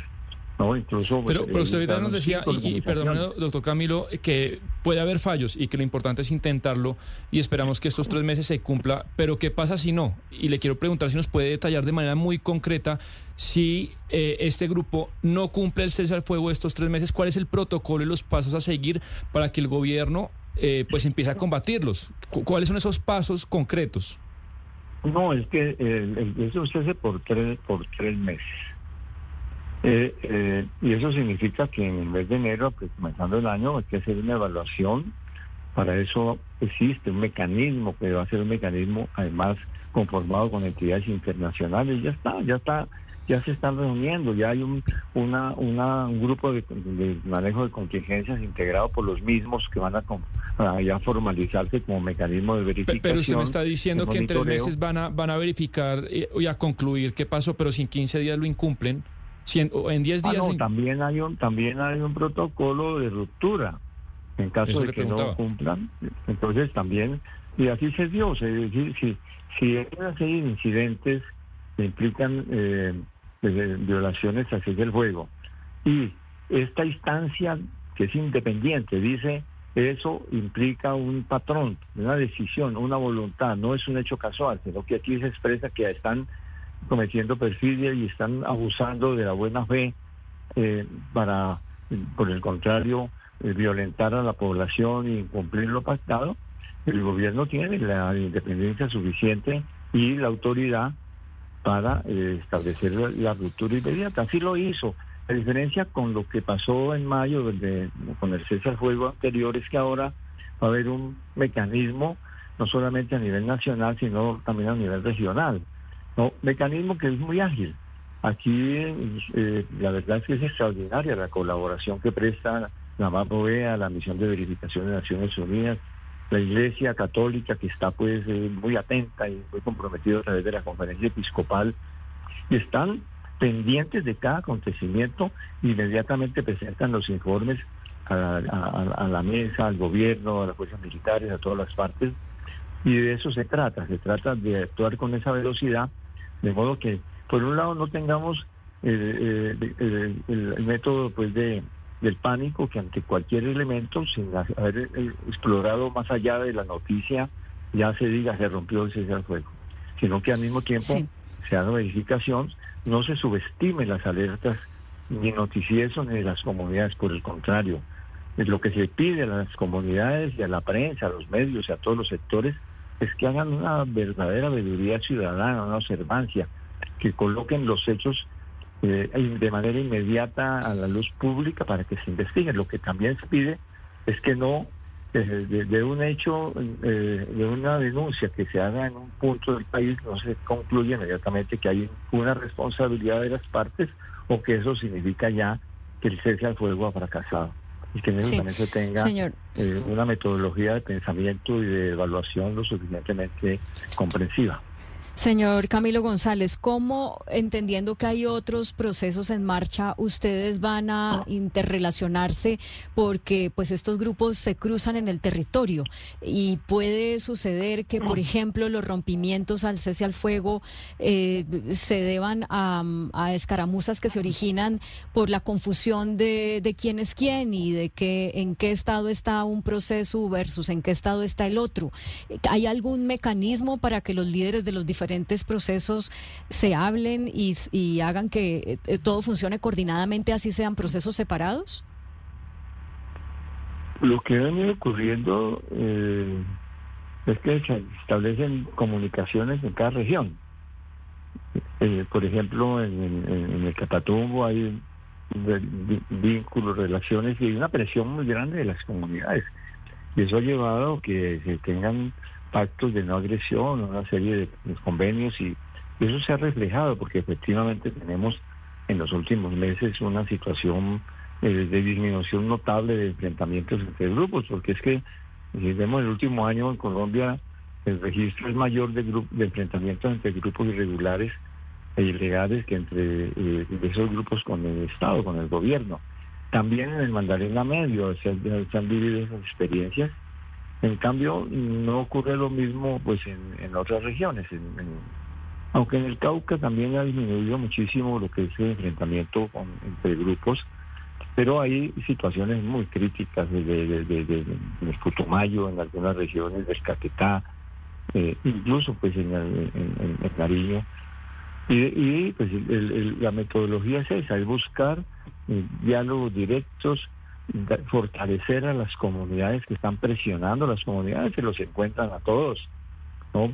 Hay organizaciones, eh, en que ha su- ha sucedido, por ejemplo, las organizaciones indígenas que con sus guardias y autoridades se van y se les meten a los campamentos y les dicen, bueno, señores, aquí ustedes tienen que comprometerse a que no afectan a nuestras comunidades y no se enfrentan entre ustedes afectándonos a todos. Entonces hay una dinámica y eso hay que hacer el seguimiento. La Defensoría del Pueblo cumple su papel también en esta materia.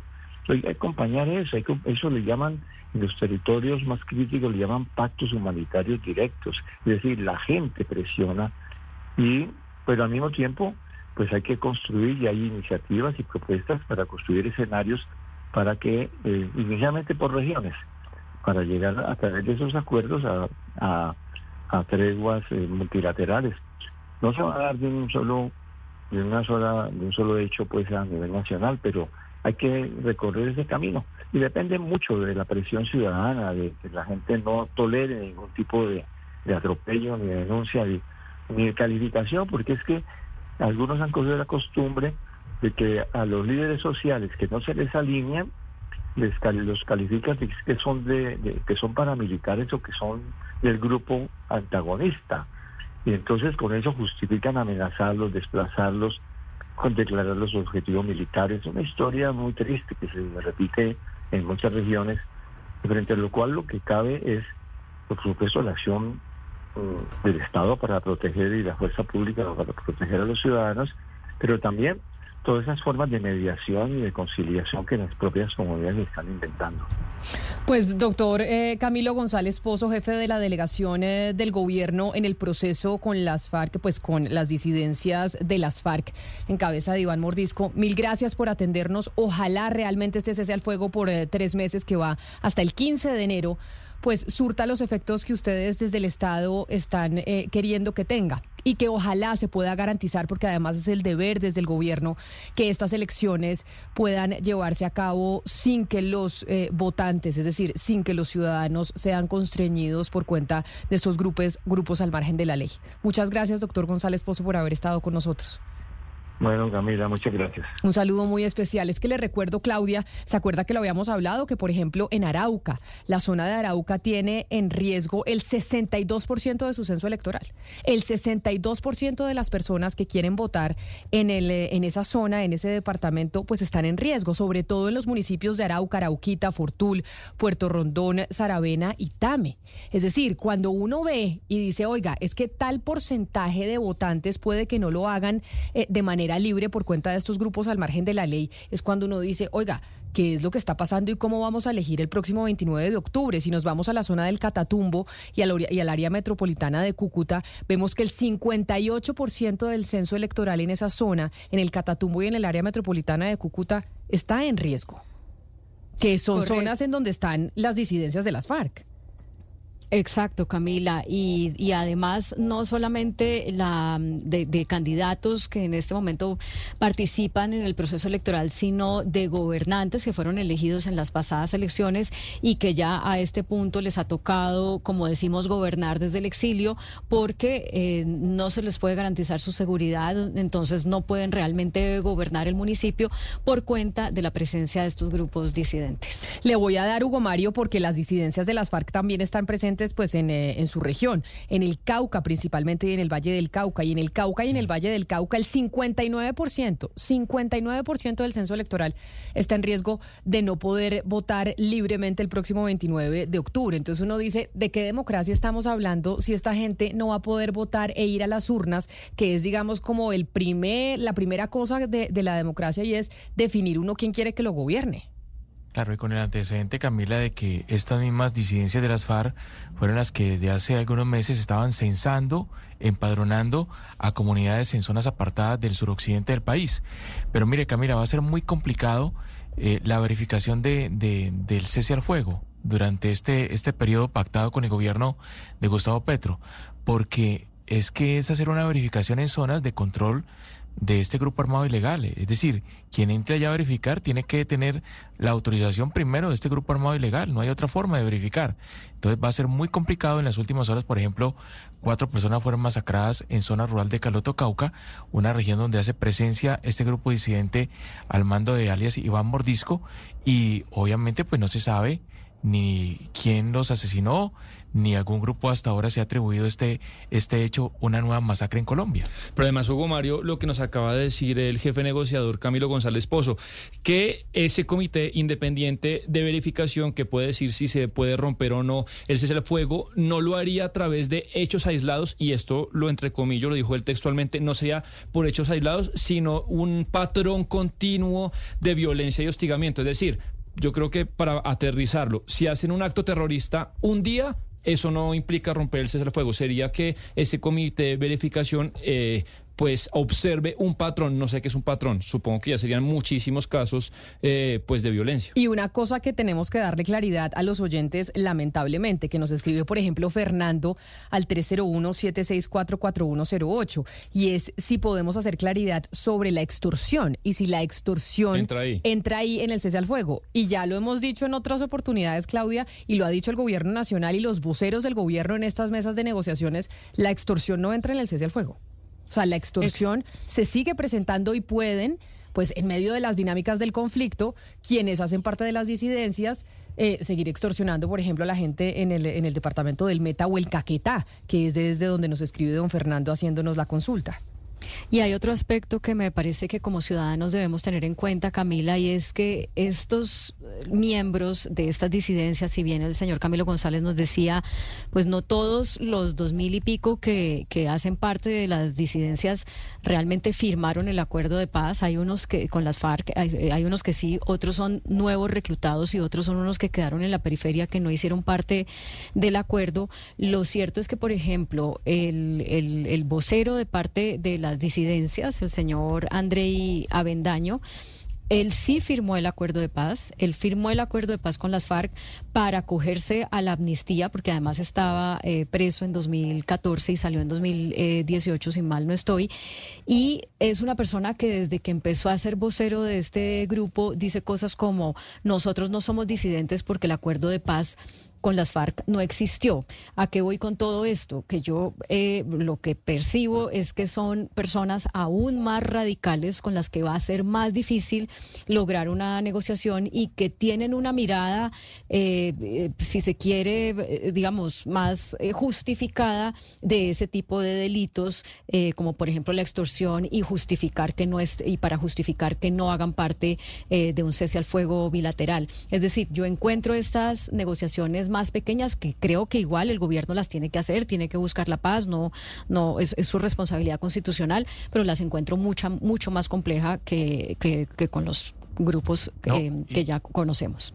Y, y además, Claudia, imagínese usted lo que están pensando quienes cumplieron con el acuerdo, quienes eh, se integraron en, en cooperativas, eh, han adelantado procesos productivos, se incorporaron a la sociedad, están eh, generando incluso empleo en muchas, en muchas de estas, de estos proyectos.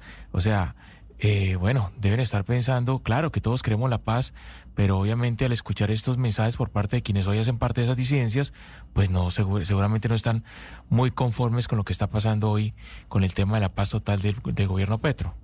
Pues estamos hablando de confrontaciones, de conflictos, de guerras hoy, pues increíblemente en el mundo. El, eh, después de lo que se desató entre Hamas e Israel, ahora nosotros tenemos una noticia importante es ese cese al fuego con las disidencias de las FARC, que es un hecho que el mundo es un lugar menos seguro hoy, es una realidad.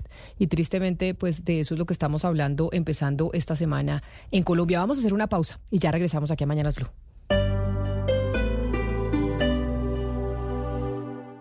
Este martes juega mi selección Colombia.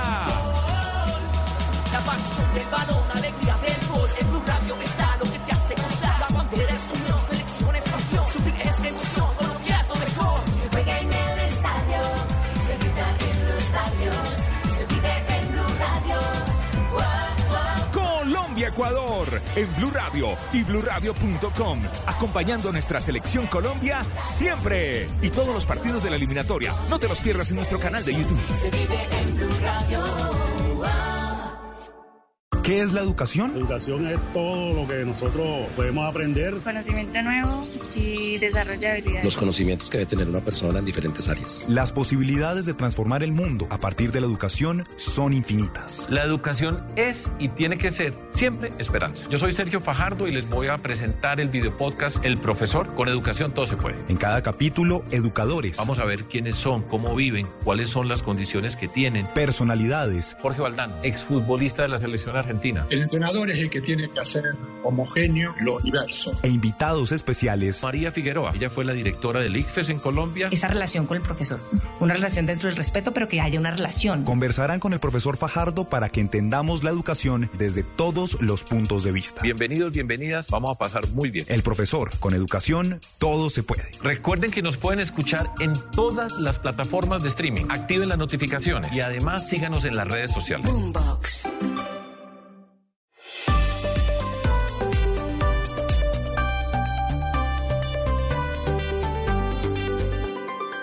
Estás escuchando Blue Radio.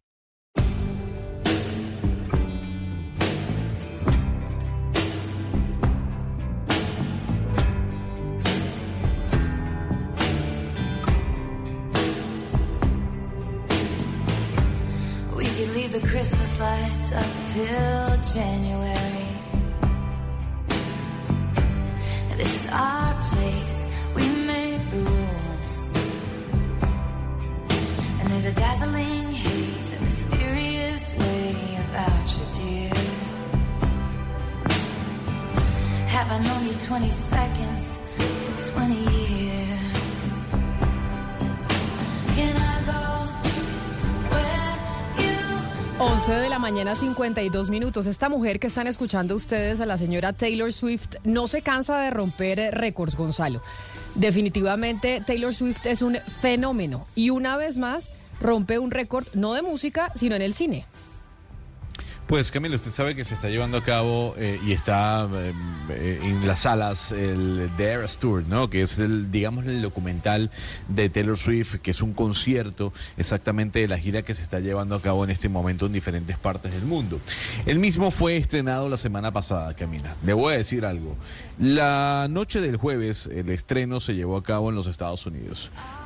39 millones de dólares fue la recaudación de este documental concierto que se estrenó en 3.800 salas de los Estados Unidos. Pero lo interesante es que fue la cinta o, o la película o el documental más taquillero el fin de semana en los Estados Unidos. Recaudó 97 millones de dólares. Hay que recordar que el concierto más visto hasta el fin de semana pasado fue el de Justin Bieber Never Say Never, que recaudó 73 millones de dólares en su primer fin de semana de estreno. Así que Taylor Swift sigue rompiendo récords, ahora, como usted decía, en el cine. ¿Usted se considera inteligente a nivel emocional, Gonzalo? ¿Usted se considera, se considera que es una persona que tiene inteligencia emocional? Oiga, pero eh, cuando usted me habla de inteligencia, ¿se refiere a...?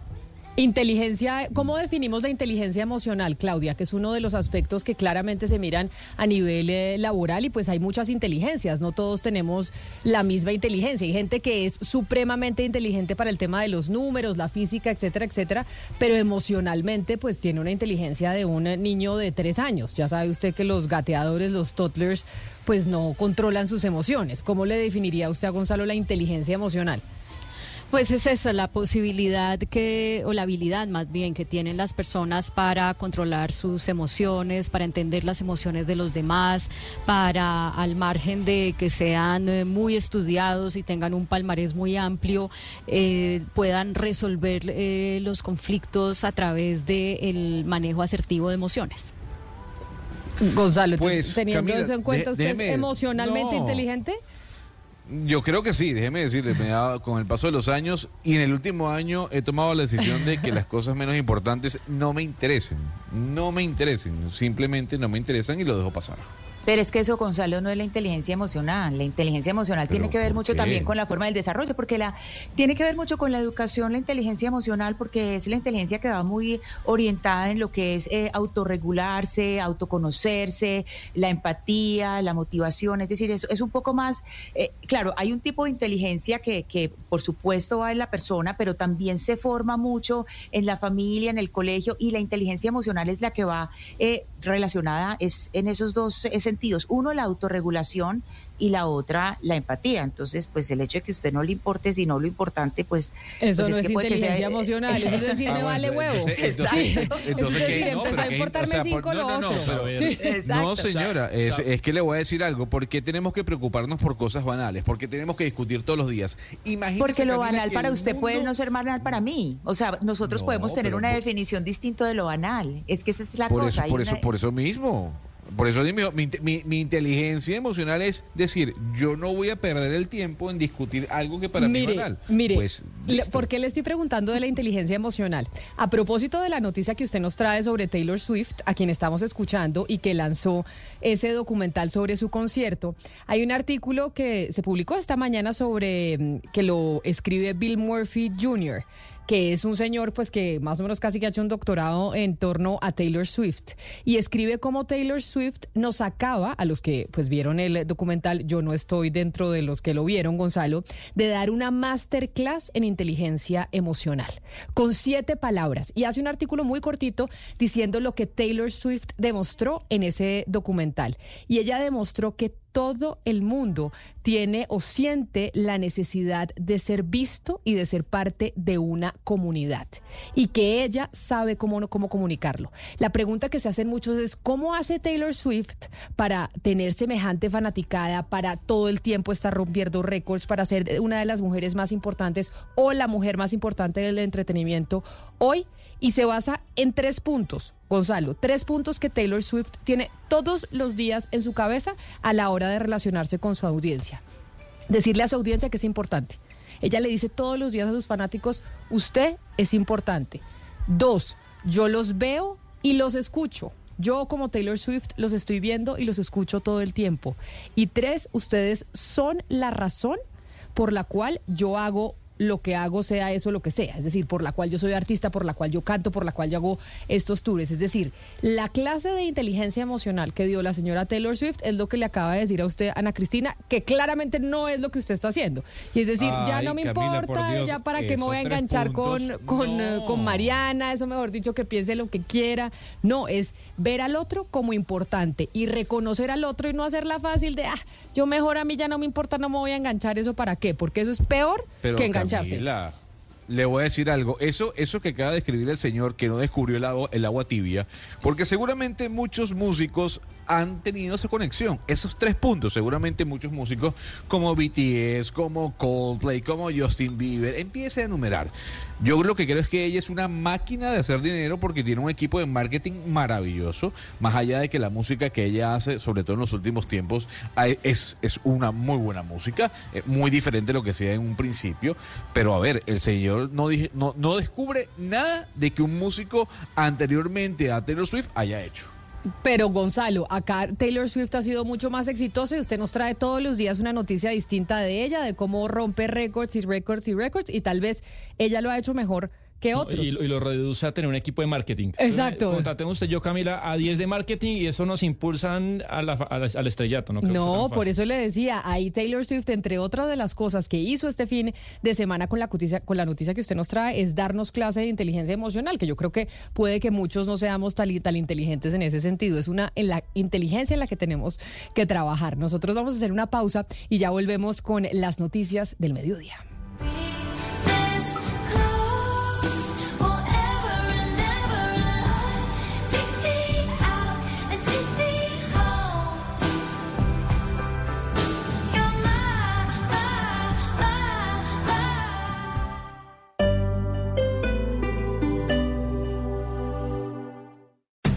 Esta es Blue Radio. Sintonice Blue Radio en 89.9 FM y grábelo desde ya en su memoria y en la memoria de su radio. Blue Radio, la alternativa. Dígale no a las noticias falsas. Evite los medios anónimos e irresponsables. En tiempos de emergencias y de incertidumbre, es fundamental la información verificada y confiable. Los medios de comunicación formalmente establecidos, por su profesionalismo y responsabilidad, son el antídoto más eficaz contra las noticias falsas y la desinformación. Infórmese por la radio y la televisión a toda hora, con los rostros y las voces que usted conoce y confía. Fue un mensaje de la Asociación Internacional de Radiodifusión, AIR. Este martes juega mi selección Colombia. La pasión del balón,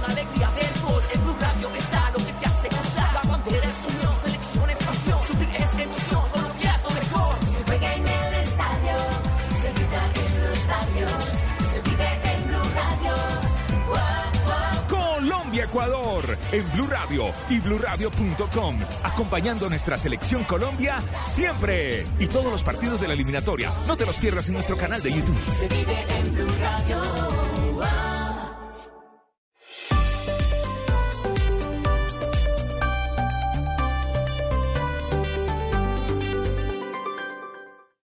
¿Tiene un producto natural para la tos? Naturalmente, digan no, no, no a la tos con miel tertos, con totumo, sauco, eucalipto, miel y propóleo. En Colombia son las 12 del día, un minuto. Buenos días. ¿Tiene un producto natural para la tos? Naturalmente, digan no, no, no a la tos con miel tertos, con totumo, sauco, eucalipto, miel y propóleo. ¿Y qué otros productos de Natural Freshly tiene? Apetifor, que mejora el apetito. Fibofor, fibra fuertemente natural. ¿Y qué antiinflamatorio tiene? Finacid, la solución antiinflamatoria de origen natural. Solicite productos Natural Freshly. Tratamientos científicos con productos naturales. Es un fitoterapéutico, no exceder su consumo. Lee indicaciones y contraindicaciones en la etiqueta. Si los síntomas persisten, consulte a su médico. Registro en viva.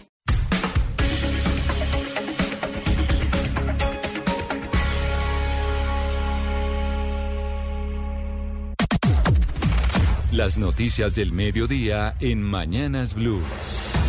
A las 12 del día, dos minutos, hay expectativa por la elección del nuevo magistrado de la Corte Constitucional en reemplazo de Alejandro Linares. Así empezamos nuestro resumen informativo en donde ya los periodistas del sistema, informativo de Blue Radio empiezan a entrar a la cabina de Mañanas Blue. Se esperaba que a las 11 de la mañana iniciara la sesión eh, plenaria, pero se aplazó, como se los contamos hace algunos minutos, para las 12 del día. Andrés Carbona, ¿ya llegaron los candidatos a magistrado de la Corte Constitucional al Senado de la República?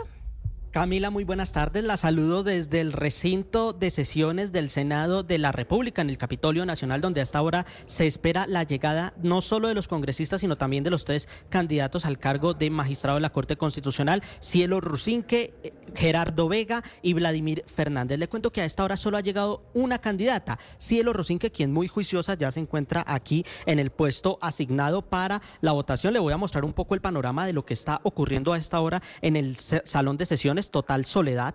Como se puede evidenciar, no han llegado solo muy pocos congresistas, han llegado a este compromiso, un compromiso que había iniciado, se había citado inicialmente para las 3 de la tarde, pero ayer se había anunciado a las 11 de la mañana. Y hacia las 11 de la mañana llegó una comunicación del secretario Gregorio El Hash eh, diciendo que la sesión iba a empezar a las 12. Bueno, son las 12 y 3 minutos y nada que arranca esta sesión plenaria. ¿Cómo va a funcionar? Cada candidato va a tener de 10 a 15 minutos para exponer su visión sobre el cargo de magistrado de la Corte Constitucional y se espera que una vez después de eso se dé la votación para elegir al reemplazo de Alejandro Linares. Sin duda, la gran discusión o la gran polémica es que hay sectores independientes y de oposición quienes han señalado que esta votación debía darse después de la audiencia, es decir, en una sesión posterior y no de forma inmediata, garantizando que los congresistas pudieran analizar las hojas de vida y la intervención en la audiencia cada uno de los candidatos. Hay incluso voces que hablan de que van a proponer aplazar la sesión. El verdadero problema ahora es el quórum, Camila, porque podría darse que no lleguen los congresistas y que esta sesión se aplace, tal vez de pronto para después de elecciones. Andrés, usted está en estos momentos allá en el Senado de la República. Muéstrenos un poquito cómo está. Es decir, cuando usted nos habla del quórum, ¿quiere decir que los congresistas no están ahí presentes? ¿Está completamente vacío el recinto? Le, le voy a mostrar, solo han llegado. No ha llegado dos, nadie. Ese salón está completamente vacío. Antonio José Correa, Lirio Barrera, quienes sí muy cumplidos ya están aquí en el recinto de sesiones. Y le cuento que hubo mucha dificultad, por ejemplo, para sesionar la comisión primera del Senado que tenía una votación sobre el proyecto de ley de Agencia de Seguridad Digital y no se pudo votar porque de un momento a otro se desbarató el quórum. Entonces hoy el quórum se está convirtiendo, mire, aquí acaba de hacer su ingreso el doctor eh, Vega al recinto del Senado. Bueno, poco a poco empiezan a llegar, pero pues está todavía Pero- muy demorado. Pero poco a poco empiezan a llegar, pero entiendo que habían citado a las 12, son las 12 y 5, entonces eso de la puntualidad de los congresistas no es eh, pues lo de ellos, o sea, era a las 12 Para que iban a empezar a escuchar a los a los candidatos a magistrado de la Corte Constitucional y no y no veo a nadie escuchando ahí a ninguno. El único cumplido fue Andrés. El único cumplido fue Andrés para mostrarnos y reportar a los a los oyentes de Blue Radio desde el Congreso de la República. Y si usted le suma que tenemos transmisión de fútbol aquí en Blue Radio, pues los congresistas, algunos querrán irse a escuchar el partido que a atender las responsabilidades del Congreso. Pero bueno, vamos a esperar si cumplen con este deber de elegir magistrado de la Corte. Sus apuestas, ¿eligen o no eligen hoy, Andrés? Si eligen hoy, si eligen hoy, porque esa va a ser la gran discusión, si se logra la votación hoy, mi apuesta, mi cábala sería que el que tiene mayor favorabilidad es Vladimir Fernández, el actual secretario jurídico de la presidencia, ya que es eh, uno de los candidatos que mayor respaldo tiene incluso en sectores independientes o de oposición. Recordemos que tienen que elegir alguno de los tres, pero sin duda eh, tanto Gerardo Vega como Silo Rusín que tienen ciertas eh, reticencias en algunos sectores de oposición Pero independientes. la pregunta y la apuesta es, ¿usted cree que sí van a elegir hoy o que no van a elegir? La verdad hay mucho riesgo de que no lo hagan hoy, hay mucho malestar y muchas voces han insistido en que esta votación se tiene que dar posterior a la audiencia. 12 del día, 6 minutos, gracias Andrés. Los congresistas no los veo entrando, entonces puede que el quórum no se conforme, don Eslobodan. Pues vamos a otro punto del Congreso de la República. Camila, vamos a la Comisión Segunda de la Cámara de Representantes porque allí hay expectativas, un debate muy importante sobre migración. Habían eh, invitado a varios ministros. ¿Cuál es la situación a esta hora allí en, el- en la Cámara de Representantes? Kenneth Torres, muy buenas tardes. Hola, Lodovan. Sí, efectivamente hay que señalar que aquí en la Comisión Segunda de la Cámara de Representantes iba a haber un debate, o hay un debate ese instante sobre el tema de la migración que viene pasando hoy por el tapón del Darién, eso exactamente en el departamento de Antioquia. Estaban citados varios de los ministros, entre ellos el canciller, el ministro de Defensa, el ministro de Salud, entre otros, pero no mandaron, eh, no vinieron ninguno de ellos, simplemente mandaron los viceministros y son los que a esta hora pues hacen presencia aquí en esa comisión. Pero también hay que señalar que pues de acuerdo pues a lo que han dicho hace unos instantes que acabó de arrancar este debate, es que ha venido aumentando el número de personas que vienen llegando de diferentes zonas del mundo y del país que están emigrando por esta zona. Al respecto, pues habla el representante Luis Miguel López, que es uno de los citantes a este debate del Partido Conservador. Tenemos es que han pasado 375 mil personas en, por el tapón del Darién. El 24 de mayo hacíamos eh, esta, este debate de control político y y se pensaba que la tendencia migratoria iba a bajar. Pero por supuesto estamos viendo que ya estamos doblando el año anterior y que vamos a terminar, obviamente, en más del doble de lo que pasó el año pasado. Hay que señalar, Lodovan, que buena parte de estas personas migrantes vienen de países vecinos, unos desde Venezuela, eh, donde aproximadamente se acumula el 65%, eh, otros por el sector de, eh, Ecuador y otros que vienen directamente hacia el aeropuerto de Bogotá y posteriormente se desplazan hacia este punto de, la, del país. Gracias, Kenneth, desde el Congreso de la República so, con ese debate de migraciones. Una noticia importante a las 12 del día, 8 minutos, tiene que ver con la decisión de la aerolínea estatal SAT de suspender las operaciones en la ruta Bogotá-Caracas y Caracas-Bogotá. Sin embargo, Wingo firmó un acuerdo de protección con dicha compañía para transportar a los pasajeros que tenían tiquete con Satena. Es decir, si usted tenía comprado un tiquete con Satena para ir Bogotá-Caracas o Caracas-Bogotá, esa ruta la va a cubrir Wingo. Oscar Torres. Y es que este acuerdo les permitirá a los viajeros de Satena trasladar sus reservas a Wingo para así continuar con sus planes de viaje entre Colombia y Venezuela sin ningún inconveniente.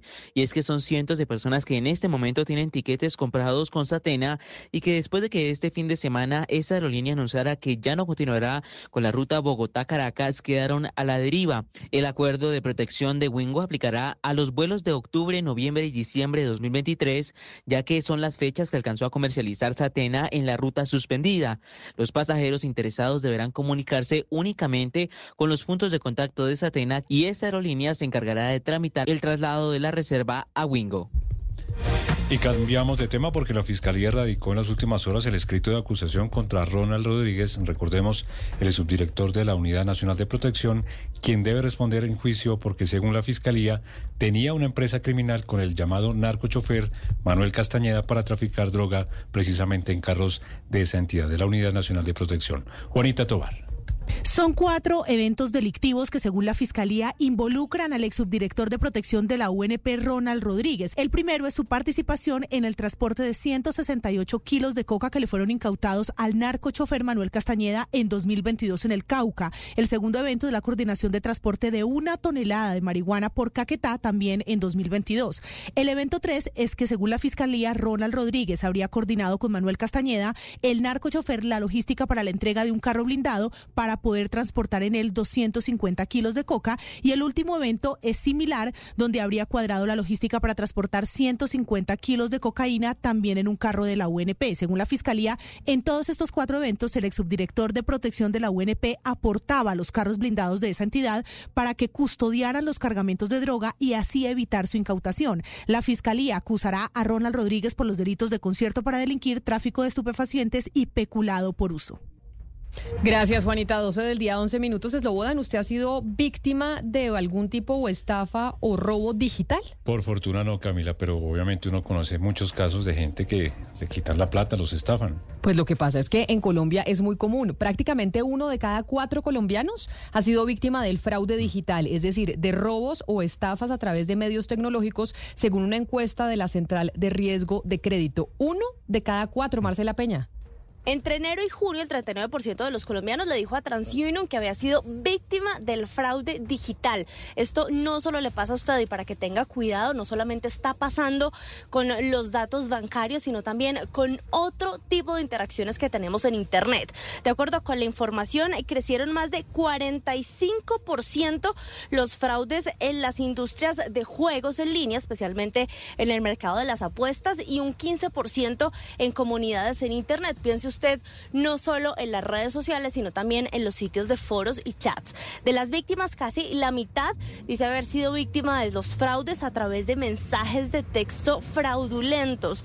Hay un 42% que ha sido víctima de llamadas fraudulentas a las que le roban los datos y un 21% ha sido víctima de phishing, esto es enlaces para robar datos, enlaces falsos que le pueden llegar a usted a través de correos electrónicos, sitios web, publicaciones en redes sociales y códigos QR donde usted termina ingresando y entregando su información. Así que mucho cuidado con las páginas que visita.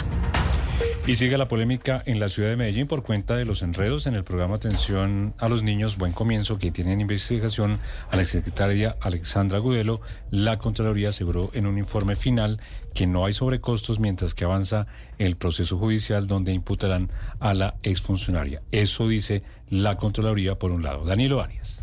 Buenas tardes, así es. El lío judicial en el que se encuentra la exsecretaria de Educación Marta Alexandra Gudelo Ruiz, la exdirectora técnica de Buen Comienzo Lina María Gil y Henry Paulison Gómez, el representante legal de la Corporación Colombia Avanza, tiene ahora un nuevo elemento sobre los sobrecostos en el contrato donde se habrían malversado supuestamente 1.300 millones de pesos, según la Fiscalía, por un contrato superior a los 20 mil millones. A pesar de estos hallazgos, en el documento la Contraloría explica que en el informe final de interventoría se ven reflejadas una serie de compensaciones al contrato que incluso superan los 251 millones de pesos, más de 47 millones del presupuestado inicialmente, hecho que fue celebrado en su momento por el exalcalde Daniel Quintero. Nunca, nunca, nunca hubo sobrecostos en el programa de Buen Comienzo y menos el contrato con Colombia Avanza. Nos acaban de dar una noticia, la mejor del año. El informe de la Contraloría General de la República, el final, que dice que nunca hubo sobrecostos. Recordemos que la Fiscalía les imputó cuatro delitos por presuntas irregularidades en contratación.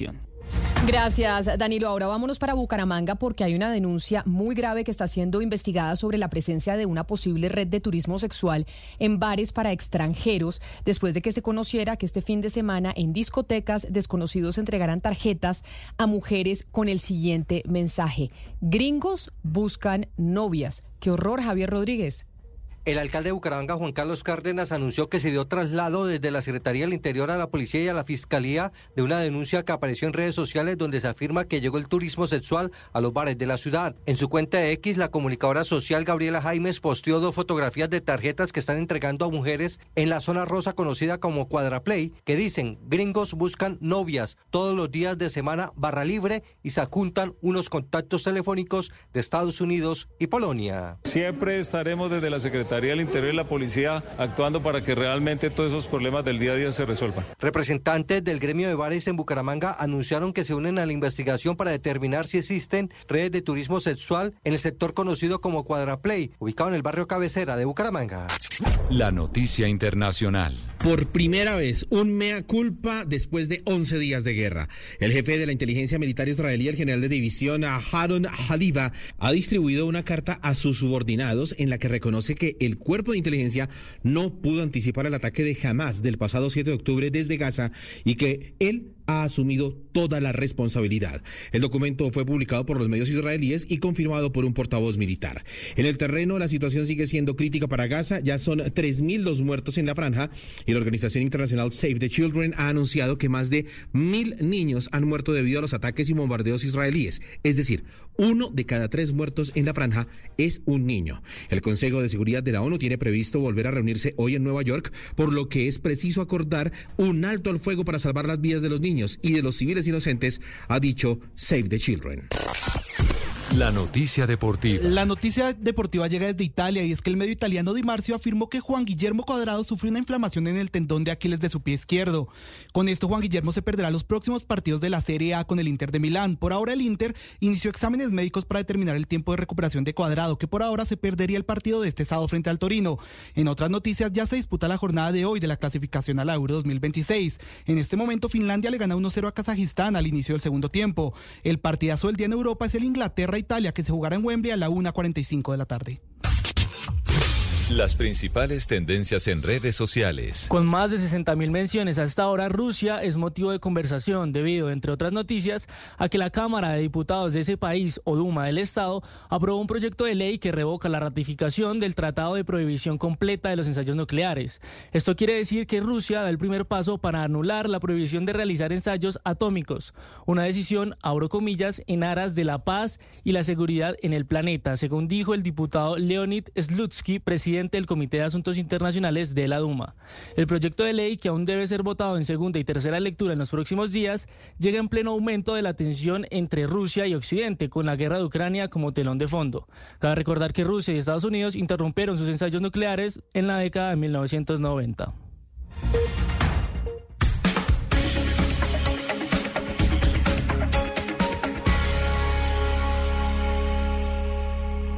Llega el mediodía.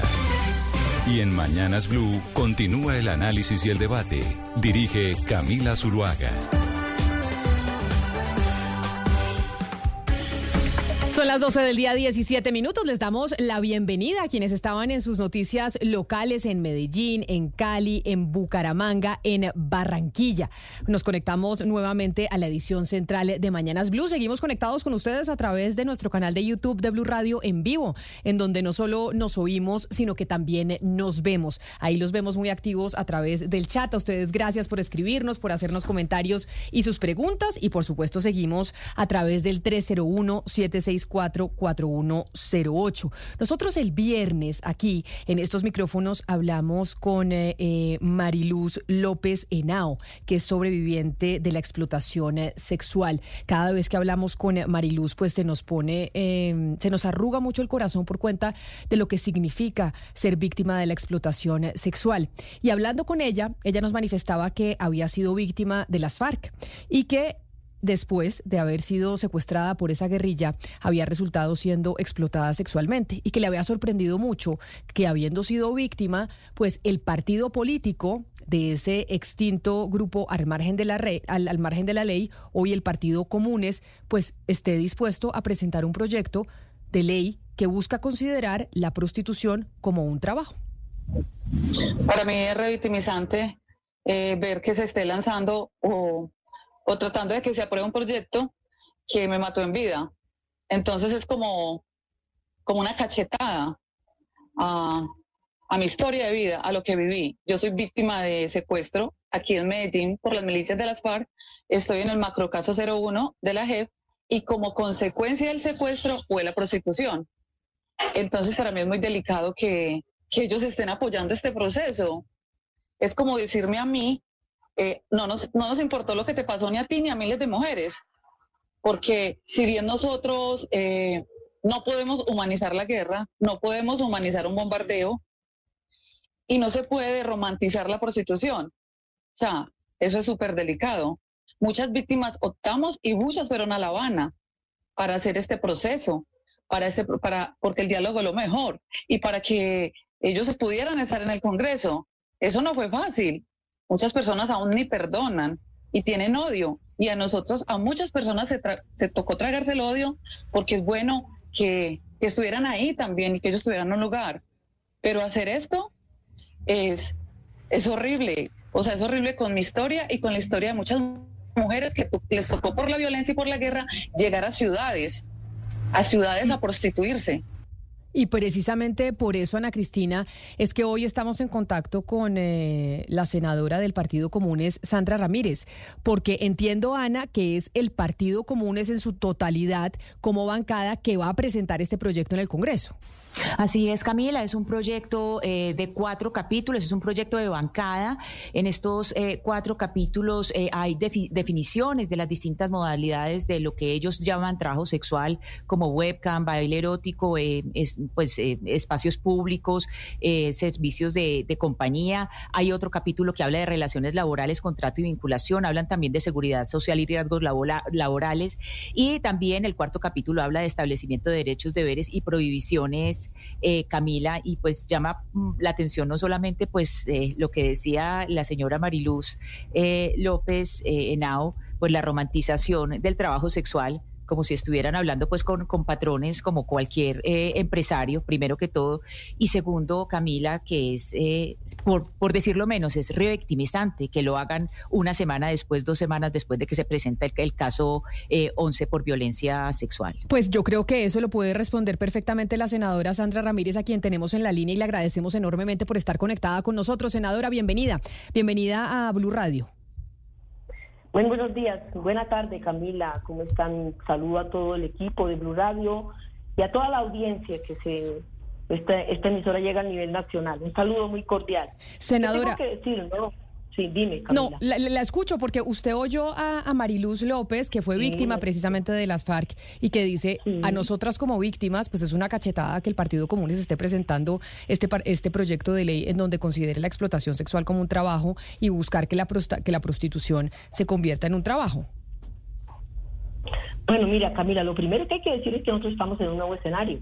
Se firmó un acuerdo exactamente para terminar la guerra, la violencia de la que habla eh, mm, Cristina. Y hoy estamos en este nuevo escenario político donde tenemos un deber como senadores y aquí estamos sumándonos a las luchas de trabajadores, de todos los trabajadores y también de las trabajadoras y trabajadores sexuales. Esta iniciativa nace exactamente de ellos, de quienes laboran en el día a día de esta actividad que se desarrolla en todos los rincones de nuestro país, no solamente aquí en esta ciudad, ni en Medellín, ni en Cali, ni en Cúcuta, que es horrible, en Bucaramanga, sino en todos los rincones de nuestro país. Entonces, lo que se quiere es dignificar esta labor, eh, que quienes ejercen esta labor, que lo hacen porque toman la decisión, ¿sí? No se continúe con esa violación de derechos humanos, eh, la violencia, la discriminación y sobre todo, Camila, la estigmatización que hay por parte de las instituciones. Las instituciones son muy estigmatizantes con quienes ejercen esta actividad. ¿Y qué, y qué queremos? Sencillamente regularla, dignificarla, que así como, como la, la ejercen muchas personas en nuestro país, por los motivos que sean y que hayan sido, que hayan sido, que sea su decisión, su decisión, es también en, en, esto se tenga en cuenta no la, el tratamiento que debe ser igual como cualquier senadora Senadora Ramírez, entendiendo que usted dice construimos este proyecto de ley con organizaciones y precisamente con quienes están eh, dedicándose a la prostitución en estos momentos y son ellos o ellas precisamente las que piden que se haga, que se regule esta actividad. Yo le pregunto, desde el Partido Comunes, dentro de la investigación que hicieron para construir este proyecto de ley, ¿cuántas personas o el porcentaje que se dedican a la prostitución están ahí porque quieren realmente?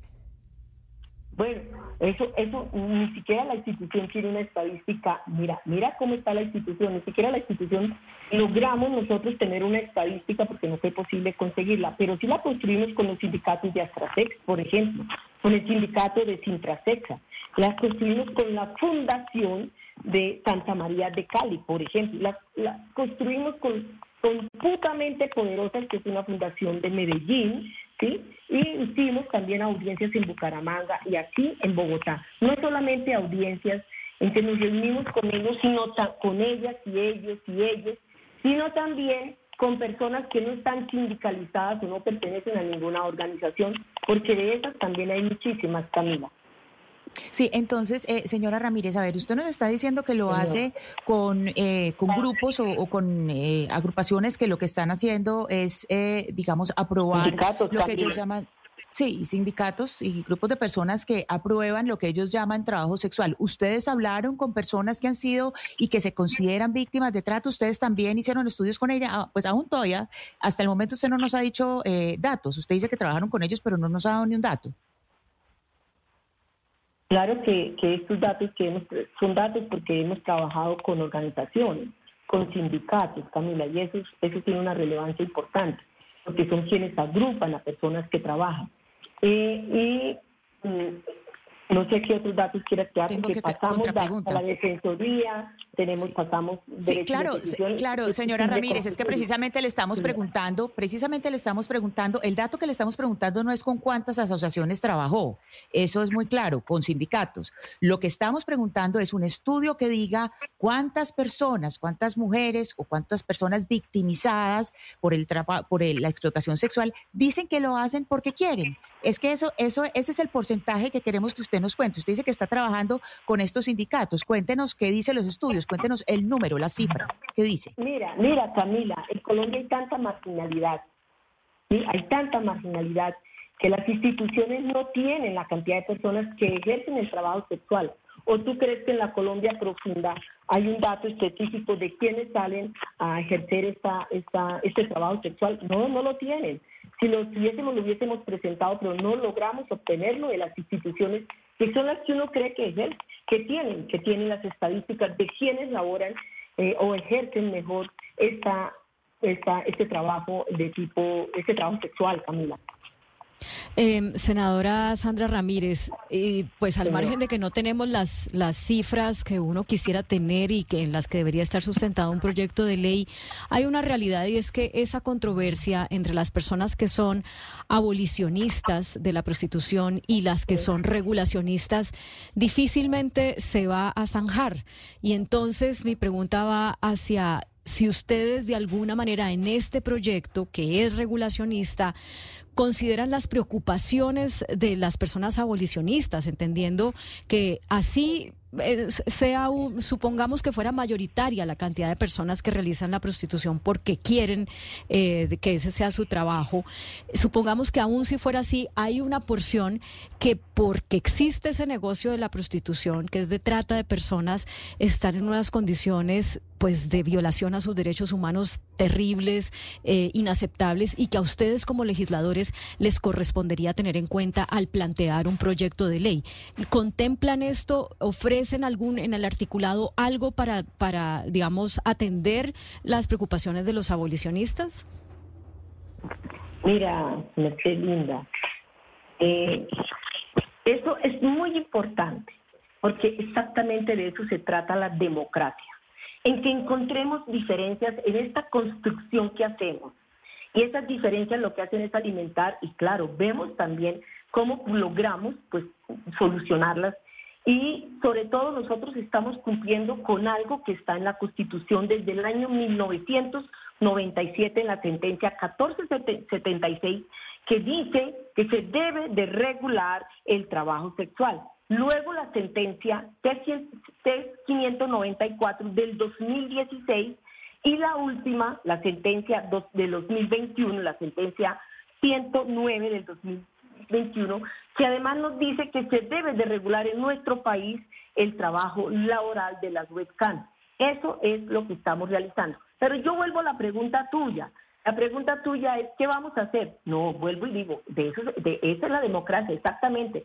La democracia no es para unos pocos, la democracia es que participemos todos y qué bien que hayan estas diferencias, porque eso nos va a permitir a partir de ahí, a partir de esos insumos que nos den, pues mejorar las iniciativas que, se que estamos por lo menos hoy, que vamos a radicar hoy en el Congreso de la República, que no es otra cosa, que no es otra cosa que dignificar esta, esta, esta Señora actividad laboral Sí, señora Ramírez, pero pues eh, no son tantas las diferencias porque los que buscan regular el webcam es el Centro Democrático y ahora Comunes. Pues muy, muy curioso que se junten Comunes y el Centro Democrático en un mismo proyecto para regular. Pero yo le quiero preguntar una cosa porque uno de los discursos de Comunes, eh, uno de los discursos de Comunes no me no Camila. Camila, perdón. No, yo no la estoy confundiendo. Yo no la estoy confundiendo. No, pero estás confundiendo la, la estás confundiendo la, estás confundiendo a la audiencia. El Centro Democrático no confundiendo una iniciativa para beneficiar a los empresarios y no para dignificar la vida de quienes ejercen esa profesión. Eso sí lo tengo porque fue una discusión que nos dimos en la Comisión Sexta. Y, esto, y esta iniciativa es para dignificar la vida de quienes toman la decisión de ejercer esta actividad. Y además allá hacemos énfasis Mira, esto es, esto es enfático el proyecto, en que rechazamos, rechazamos inducir a la prostitución, el prosenitismo, el trabajo sexual con menores, la explotación sexual y, y todo lo que induzca a la comisión de... Señora Ramírez, pero es que la, inducción a la prostitución, eso ya está en la ley, eso ya es penalizado, la inducción a la prostitución y el proxenetismo, eso ya está en la ley. Pero eh, bueno, eso de todos modos es un proyecto de regulación. Pero permítame, le hago la pregunta, una de las, de las de los presupuestos de comunes es ir contra el neoliberalismo. Ustedes pues siempre han dicho que contra el Estado neoliberal y bueno, los gobiernos neoliberales y etcétera. ¿A usted le parece que meter los cuerpos de las personas, meter el cuerpo de las personas dentro del mercado como si fuera un, eh, eh, un producto más de comercio, ¿a usted le parece que eso es qué? ¿Eso, eso no es neoliberalismo? O sea, que el mercado considere el cuerpo de una persona eh, que como si fuera un producto, ¿eso no es neoliberalismo? Mira, Camila, esto es una decisión que toma cada cual. Esto es, y, siempre va a ser en favor de quien ejerza esta, esta, este trabajo. Siempre es en favor de la clase trabajadora y popular del país, porque estas personas que ejercen este trabajo no son ningunos eh, adinerados, son personas que les toca a veces tomar esa decisión porque no encuentran otra oportunidad. Entonces, como se, es la realidad Mira, es la realidad que vivimos. Hacia esa realidad, entonces hagamos algo importante que dignifique ese trabajo que se hace. Entonces, este proyecto de ley, senadora Ramírez, cuenta con todo el, apoyo de la bancada de comunes. Se va a radicar esta semana en el Congreso de la República. Esto ha generado, obviamente, pues la indignación de parte de las víctimas, como usted pues las escuchó ¿Ustedes se sentaron con las víctimas para, para hacer la construcción y de las víctimas de explotación sexual para hacer la construcción de este proyecto, senadora Ramírez? lo primero es que todo lo que haya ocurrido en el marco del conflicto va para la gente todo, absolutamente todo. Por eso yo hablo de un nuevo escenario. No, no, claro, claro, pero no lo digo por el, no lo digo por el marco del conflicto. Nos sentamos con ellos también, claro que nos vamos a sentar. Es que esta es la radicación. Primero hacemos la radicación y luego tiene que venir una serie de audiencias que es obligatorio hacerla cada congresista o los congresistas es obligatorio hacerla. Entonces, ahí en eso nos vamos a sentar con ellas, por supuesto. No podemos negarnos. Camila, en ningún momento nos vamos a negar. De eso se trata. Este, este proyecto, senadora Ramírez, ustedes lo presentan desde la bancada de comunes, pero han dialogado con otras bancadas, otros partidos políticos que apoyen también la iniciativa. ¿Por qué le hago la pregunta? Para saber la viabilidad que tiene el proyecto de ser aprobado en este Congreso. Sí, nos hemos sentado con la bancada del Pacto Histórico. Esto es comunes, pero Ahí nos hemos sentado también con bancada de pacto histórico, con compañeros de pacto histórico. Y la, e, el nuevo ministerio de, pues de género, el nuevo, ¿cómo, se llama el nuevo ministerio, Ana Cristina, el que lidera de la, igualdad y la equidad. Eso, eso, de, la, igualdad, la equidad, el que lidera la vicepresidenta. Este es un proyecto que también va avalado y digamos apoyado por ese nuevo ministerio que tiene a la cabeza a la doctora Francia Márquez. Primero que todo, lo radicamos y luego vamos a esperar los conceptos, porque ellos tienen que emitirnos conceptos eh, para esta iniciativa. Entonces, radicamos y luego nos damos a la tarea de que nos generen los conceptos de los ministerios. Sí, señora, pero eso es después de la radicación, Camila.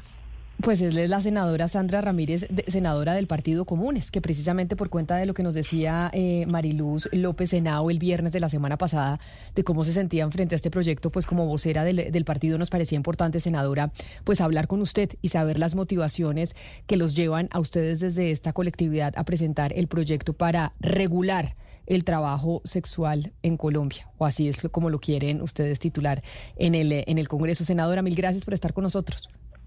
A ti, Camila, un abrazo gigante y muchísimas gracias por la invitación a participar aquí en tu programa. Muchas gracias. Un saludo especial. Es, cierto lo que decía eh, usted, Claudia, de finalmente acá hay, son posturas y hay una postura eh, clarísima que es la que ha asumido el Partido Comunes, pero que además ha asumido el Gobierno Nacional a la cabeza de la vicepresidenta Francia Márquez, que ellos consideran que la prostitución hay que regularla y no eh, tener la postura abolicionista, que es la otra en donde se dice las mujeres, pues ninguna se quiere prostituir todas se prostituyen o son explotadas sexualmente por cuenta de su condición económica. Si usted pregunta a cualquier mujer, pues es muy raro el caso en donde dicen, yo sí me prostituyo porque quiero y esto es a lo que me quiero dedicar.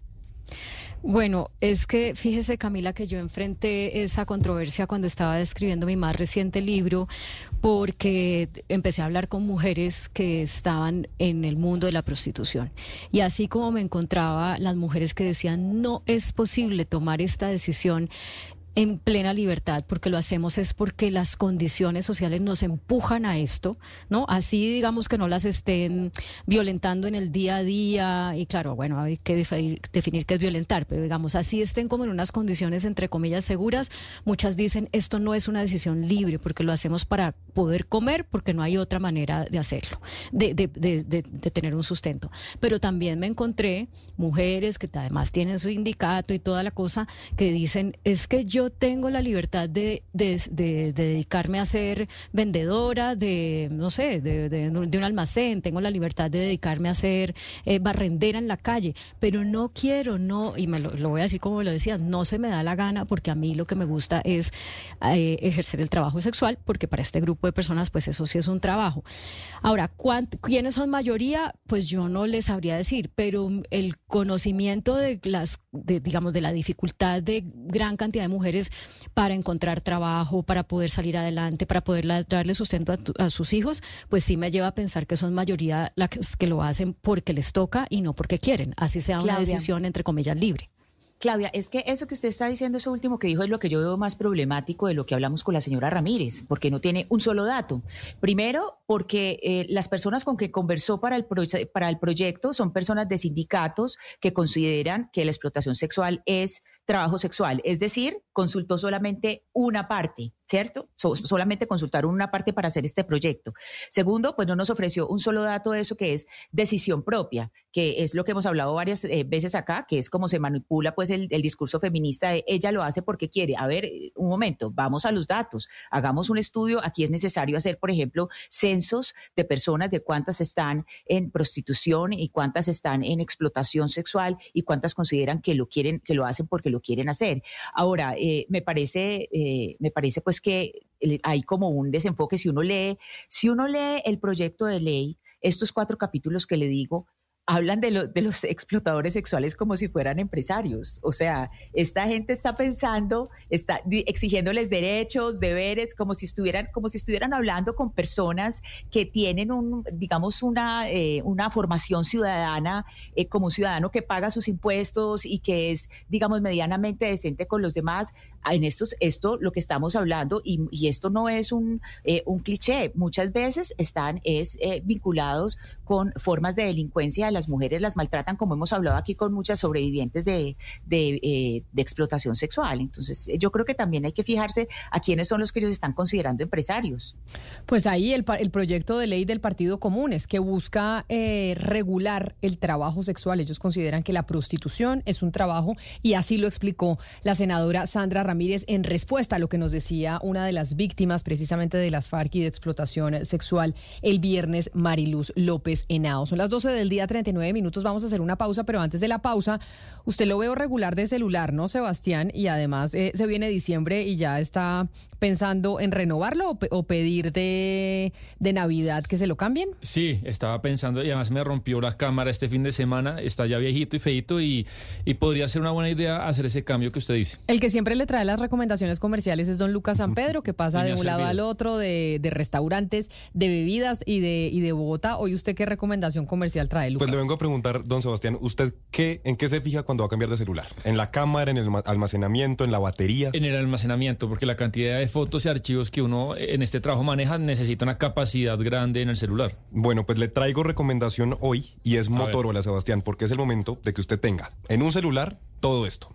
Cámaras de alta resolución, desempeño a otro nivel para que siga su ritmo, batería que lo va a acompañar durante todo el día y además, lo que a usted le importa, almacenamiento para que no se preocupe por guardar lo que usted quiera. ¿Y el tema del pago? Aparte de que va, puede ir a Catronics o al costo y se lo digo. Usted compra por internet, se mete a la página y le aseguro que en dos días sí o sí lo tiene en su casa porque funciona como un relojito. El tema del costo, Camila, no sé si usted ha pedido, es maravilloso el servicio del envío a la casa. No he pedido nunca a la casa, pero le voy a pedir, le voy a seguir la recomendación porque me parece que es una pesadilla uno comprar en diciembre, entonces para esta época es mejor comprar los regalos eh, a domicilio. Entonces usted sabe, los celulares Motorola se compran en al costo y se compran en Catronics 12 Sebastián para que vaya y aproveche. No, pues buenísimo. De pronto me, me cambio de marca porque la de ahorita es de otra, pero me interesa Motorola en esta A ocasión. ver si lo convence Sí. don Lucas, a ver si hace su trabajo así bien hecho y lo convence de cambiarse de marca 12 del día 40 minutos. Hacemos una pausa y ya regresamos a Mañanas Blue.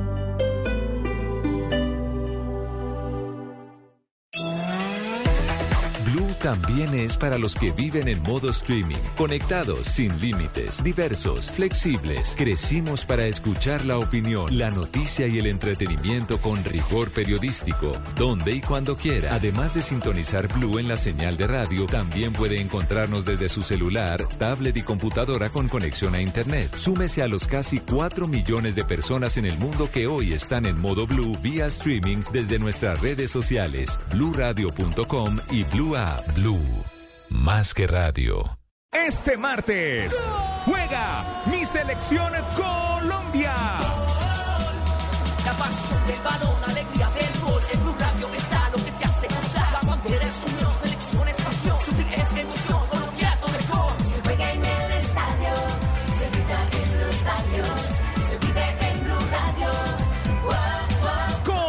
Colombia-Ecuador en Blue Radio y bluradio.com. Acompañando a nuestra selección Colombia siempre. Y todos los partidos de la eliminatoria. No te los pierdas en nuestro canal de YouTube. Se vive en Blue Radio. Buenos días, hoy los colombianos se preparan para las elecciones. Votar es la mejor elección. Con su voto, su opinión cuenta. Con su voto, ejerce sus derechos. Con su voto, decide y elige libremente. Con su voto, hace parte de la democracia. Salir a votar es la mejor elección. Salga, elija y vote este 29 de octubre. Blue, más que radio.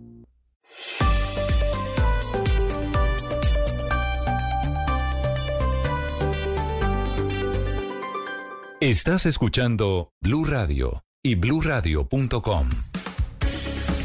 12 del día, 42 minutos y nos vamos de nuevo a Medio Oriente porque no paran las noticias en medio del conflicto entre Israel y Hamas. Gonzalo, hay noticias que está dando el... eh, Ministerio de Salud de Palestina, en donde dicen que el ejército israelí bombardeó directamente el Hospital Bautista Árabe en Gaza, es decir, que acá se está presenciando un bombardeo directo de un hospital. Acá estoy viendo además noticia de último minuto también en la BBC, en donde se habla entre 300 y 500 personas que estaban dentro de un hospital bombardeado por el ejército israelí.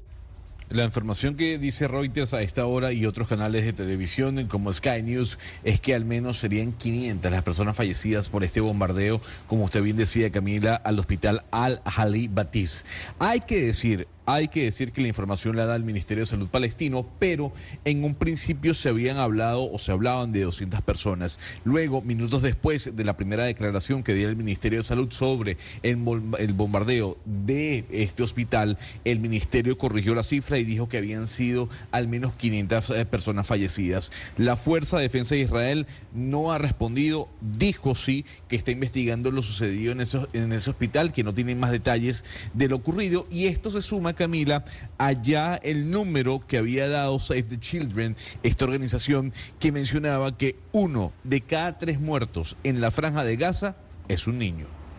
De hecho, la Organización Mundial de la Salud se está pronunciando en torno a la necesidad de tener acceso a Gaza para poder, a la franja de Gaza para poder llevar ayuda humanitaria, porque en estos momentos, como usted lo menciona, se están reportando cientos de muertos por el bombardeo a ese hospital dentro del derecho internacional humanitario y, de la y de la guerra. Pues esto va en contra de cualquier regla que se permita. Y estamos viendo las imágenes en estos momentos a través de nuestro canal de YouTube. Para quienes están conectados con nosotros pueden ver las imágenes del, eh, del hospital y de lo que se ha conocido hasta el momento. y es no se puede bombardear un hospital eh, con niños y familias que además estaban refugiadas ahí, enfermos y doctores. Y como usted menciona, ah, se habla de una cifra entre 300 y 500 muertos por cuenta de un bombardeo a un hospital por parte del ejército de Israel. Es así, eh, ya le están pidiendo em, reacciones, repito, a la Fuerza de Defensa israelí, que en este momento no ha dado respuestas, ha dicho, estamos investigando lo ocurrido y mientras esto ocurre, Camila, hay que decir que el primer ministro del Reino Unido acaba de confirmar que estará visitando Israel el día jueves, o sea, un día después de que Joe Biden también esté en tierra israelí. Y en torno al, eh, asunto de los niños, que es lo que obviamente pues aterra al mundo entero, el, eh, la cuenta oficial Ana Cristina del eh, primer ministro israelí Benjamín Netanyahu, pero entiendo que es cuenta oficial incluso del Estado israelí, ¿qué dice sobre el tema de los niños?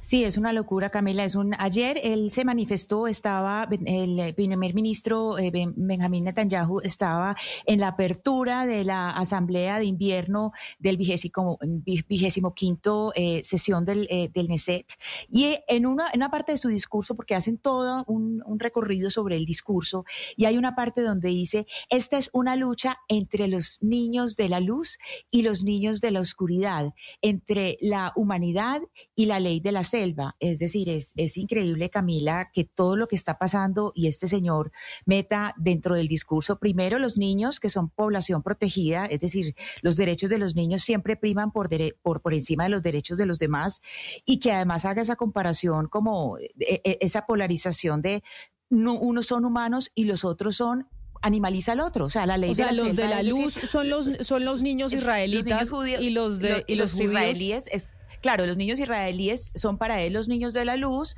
y los niños eh, de la oscuridad son los niños palestinos, pero además esto que hace decir que unos son humanidad y el otro las leyes de la selva es animalizar al oponente. O sea, está tratando al otro como si fuera animal. Es una cosa increíble lo que está haciendo Netanyahu. O sea, por donde uno mire, no solamente las declaraciones, lo que acabamos, lo que acabamos de, de comentar, que además viola el principio de distinción de la guerra, el principio de distinción es que cuando hay una guerra, y esto viene de la Segunda Guerra Mundial, hay que distinguir entre combatientes y no combatientes, y hay lugares que de acuerdo con el derecho internacional humanitario son intocables. Misión médica es intocable, hospitales es intocable, las escuelas son intocables. Entonces, mejor dicho, este señor Netanyahu se está brincando absolutamente todo, eh, Camila, y decir que se está brincando todo no quiere decir que uno está apoyando a Hamas ni que uno le está haciendo eh, eh, pues, una propaganda al, oponente. Y pues. que la respuesta, Hugo Mario, al, al ataque terrorista de Hamas frente a Israel del fin de semana pasado, pues permita cualquier tipo de reacción, como este caso estamos viendo y estamos reportando 500 muertos aproximadamente por un bombardeo israelí a un hospital en Gaza. Claro, Camila, y, creo que la solidaridad que había logrado el pueblo de Israel tras este ataque del grupo terrorista Hamas, pues eh, se está echando por la borda. Eh, con el paso de las horas. Y es que Israel parece no tener oídos para escuchar el clamor del mundo, lo ha pedido incluso Estados Unidos, lo ha pedido eh, la Unión Europea, lo está pidiendo incluso China, la OTAN.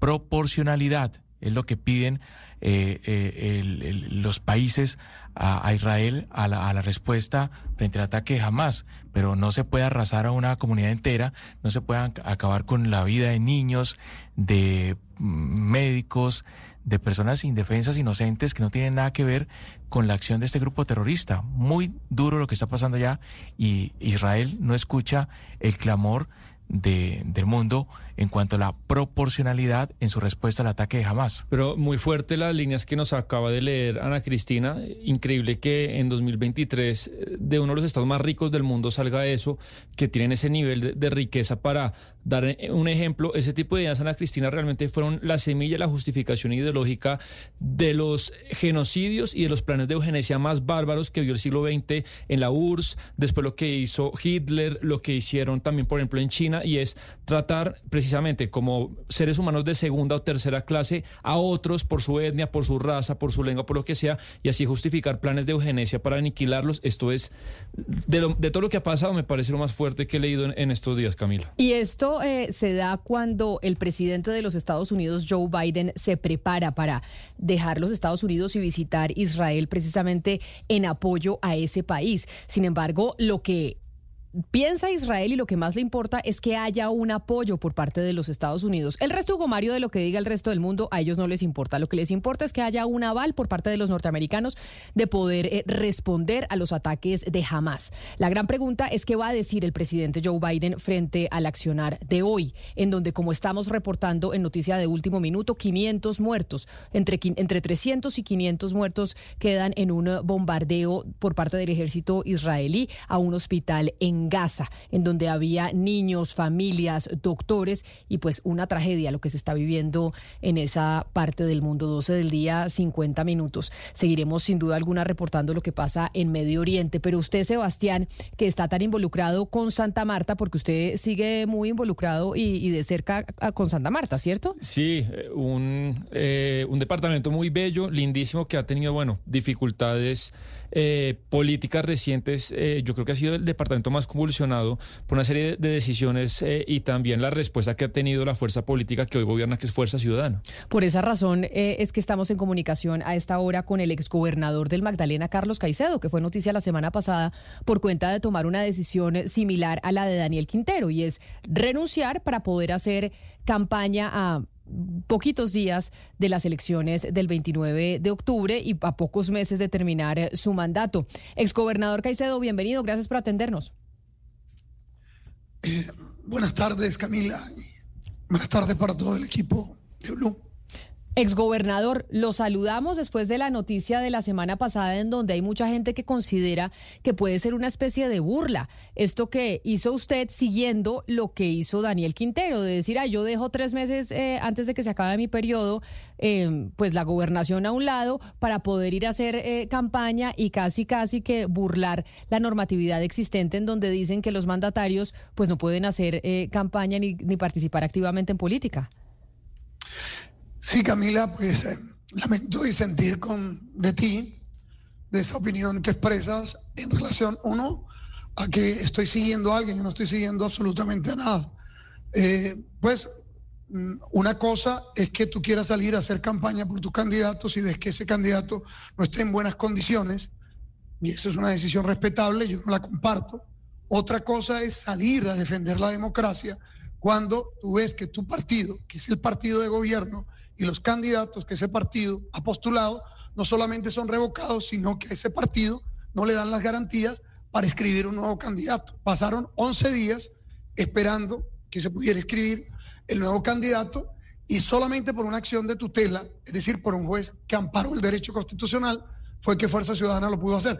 Y cantan estos sectores que eh, revocan la candidatura en la demanda que interponen el Consejo Nacional Electoral, eh, que van por esa inscripción del nuevo candidato e inclusive tienen un proceso andando contra el candidato Rafael Martínez. ¿Cuál es el propósito de estos clanes políticos mafiosos del Magdalena? Pero doctor Caicedo, exgobernador, es que usted dice que usted no sigue a Quintero porque Quintero pues renunció porque tiene un candidato medio regular, entonces le toca salir a hacer campaña por él porque si no, no lo eligen. Que usted está defendiendo es la democracia. Sin embargo, porque dice que defendiendo la democracia, a la, a la candidata de, de su partido pues la inhabilita el Consejo Nacional Electoral porque era su hermana. Y obviamente dentro del Consejo Nacional Electoral consideran que ese eh, primer grado de consanguinidad pues la inhabilita porque tendría algún tipo de beneficios comparativamente hablando con otros candidatos. ¿Por qué dice usted que ahí se afecta la democracia? Bueno, en primer lugar, para cerrarte la eh, parte de la respuesta anterior, eh, yo me imagino que tú eso sí lo tienes claro, que Patricia Caicedo iba al frente de las encuestas. y el partido beneficiado era Cambio Radical, el partido de los Char, el partido de los Pinedo, el que eh, montan esa operación a través del eh, magistrado Lorduí. Entonces se beneficia un partido por esa decisión ilegal o atropellada, perdón, de interpretación parcial de la ley, porque tú tienes razón, es mi hermana, eso no está en discusión. Lo que está en discusión es el otro inciso de la ley que dice que hay que verificar si el que está en el gobierno está favoreciendo al hermano o a la persona con la que tiene vínculos de consanguinidad o afinidad. Y eso no se probó y no permitieron que el acervo probatorio se debatiera. Entonces, ahí hay una vulneración del derecho. Pero más allá de que la inhabiliten, el punto es por qué no permitieron la inscripción inmediatamente del candidato de Fuerza Ciudadana, sino que eh, jugaron al cierre el día 29 de las posibilidades de inscripción y no la concedieron en 11 días, es decir, pasaron varias semanas.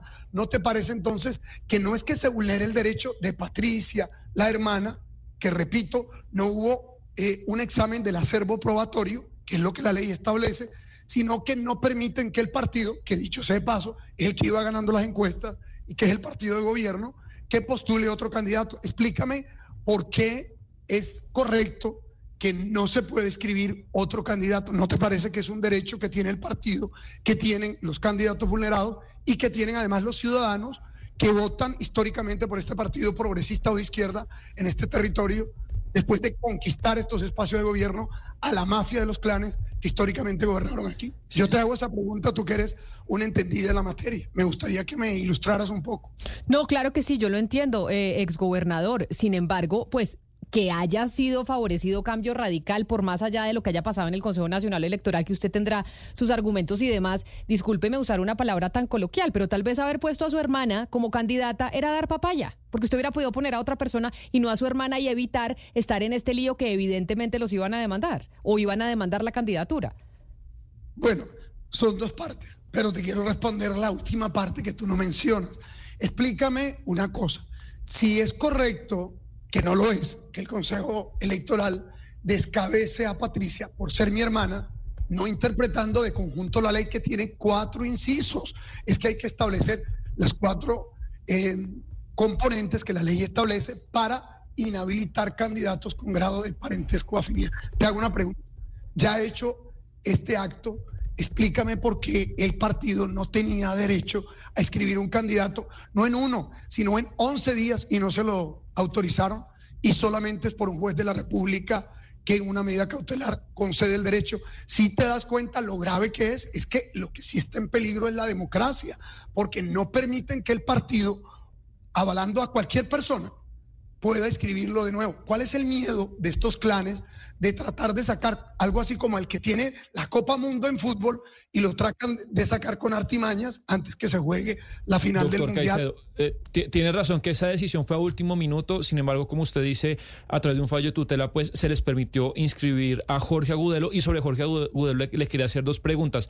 Eh, se escribió en algunos medios de comunicación locales, no nacionales, entiendo que una parte de Fuerza Ciudadana estaba diciendo más eh, voten en blanco y no a Jorge Agudelo. ¿Cuál es su posición? ¿Toda Fuerza Ciudadana apoya a Jorge Agudelo o hay unas fuerzas que quieren eh, eh, digámoslo así, apoyar el voto en blanco? No, en lo absoluto, toda Fuerza Ciudadana apoya a Jorge Agudelo. Patricia fue escogida en una convención, no la escogí yo a dedo, además que no lo podía hacer porque era eh, gobernadora, ella la escogió en una convención igual que Rafael Martínez. Evidentemente, pues ella sintió esto como un golpe bajo, la lesionó en su condición de animalista. De, un momentico, le explico. Obviamente, ella tiene un derecho como mujer, como actor político, y se sintió vulnerada. Eh, y su equipo, y su equipo fue, se indignó, el equipo próximo de trabajo de Patricia, que es una líder que se ha ganado su espacio por años en esta ciudad. Eh, eh, pero realmente, no sé si usted, que veo que hace seguimiento a las cosas, los asuntos de Santa Marta, me escuchaste las intervenciones de Patricia en el centro de convenciones, donde finalmente pues se respalda Jorge en esta candidatura o en el evento que se hizo públicamente el día de ayer, donde Patricia, en un discurso bastante amplio y generoso, eh, manifestó su respaldo a Jorge. Estamos unificados en esta campaña. Exgobernador, pero entonces, me disculpa porque se nos acaba el tiempo, lamentablemente me habría encantado hacerle muchas más preguntas. Lo que usted quiere decir entonces es que eh, este apoyo que le está dando a, su candidato, según lo que muestran los números y demás, a pesar de que su hermana ya no pueda ser la candidata, ¿ustedes eh, creen que van a ser los ganadores en esta contienda electoral el próximo 29?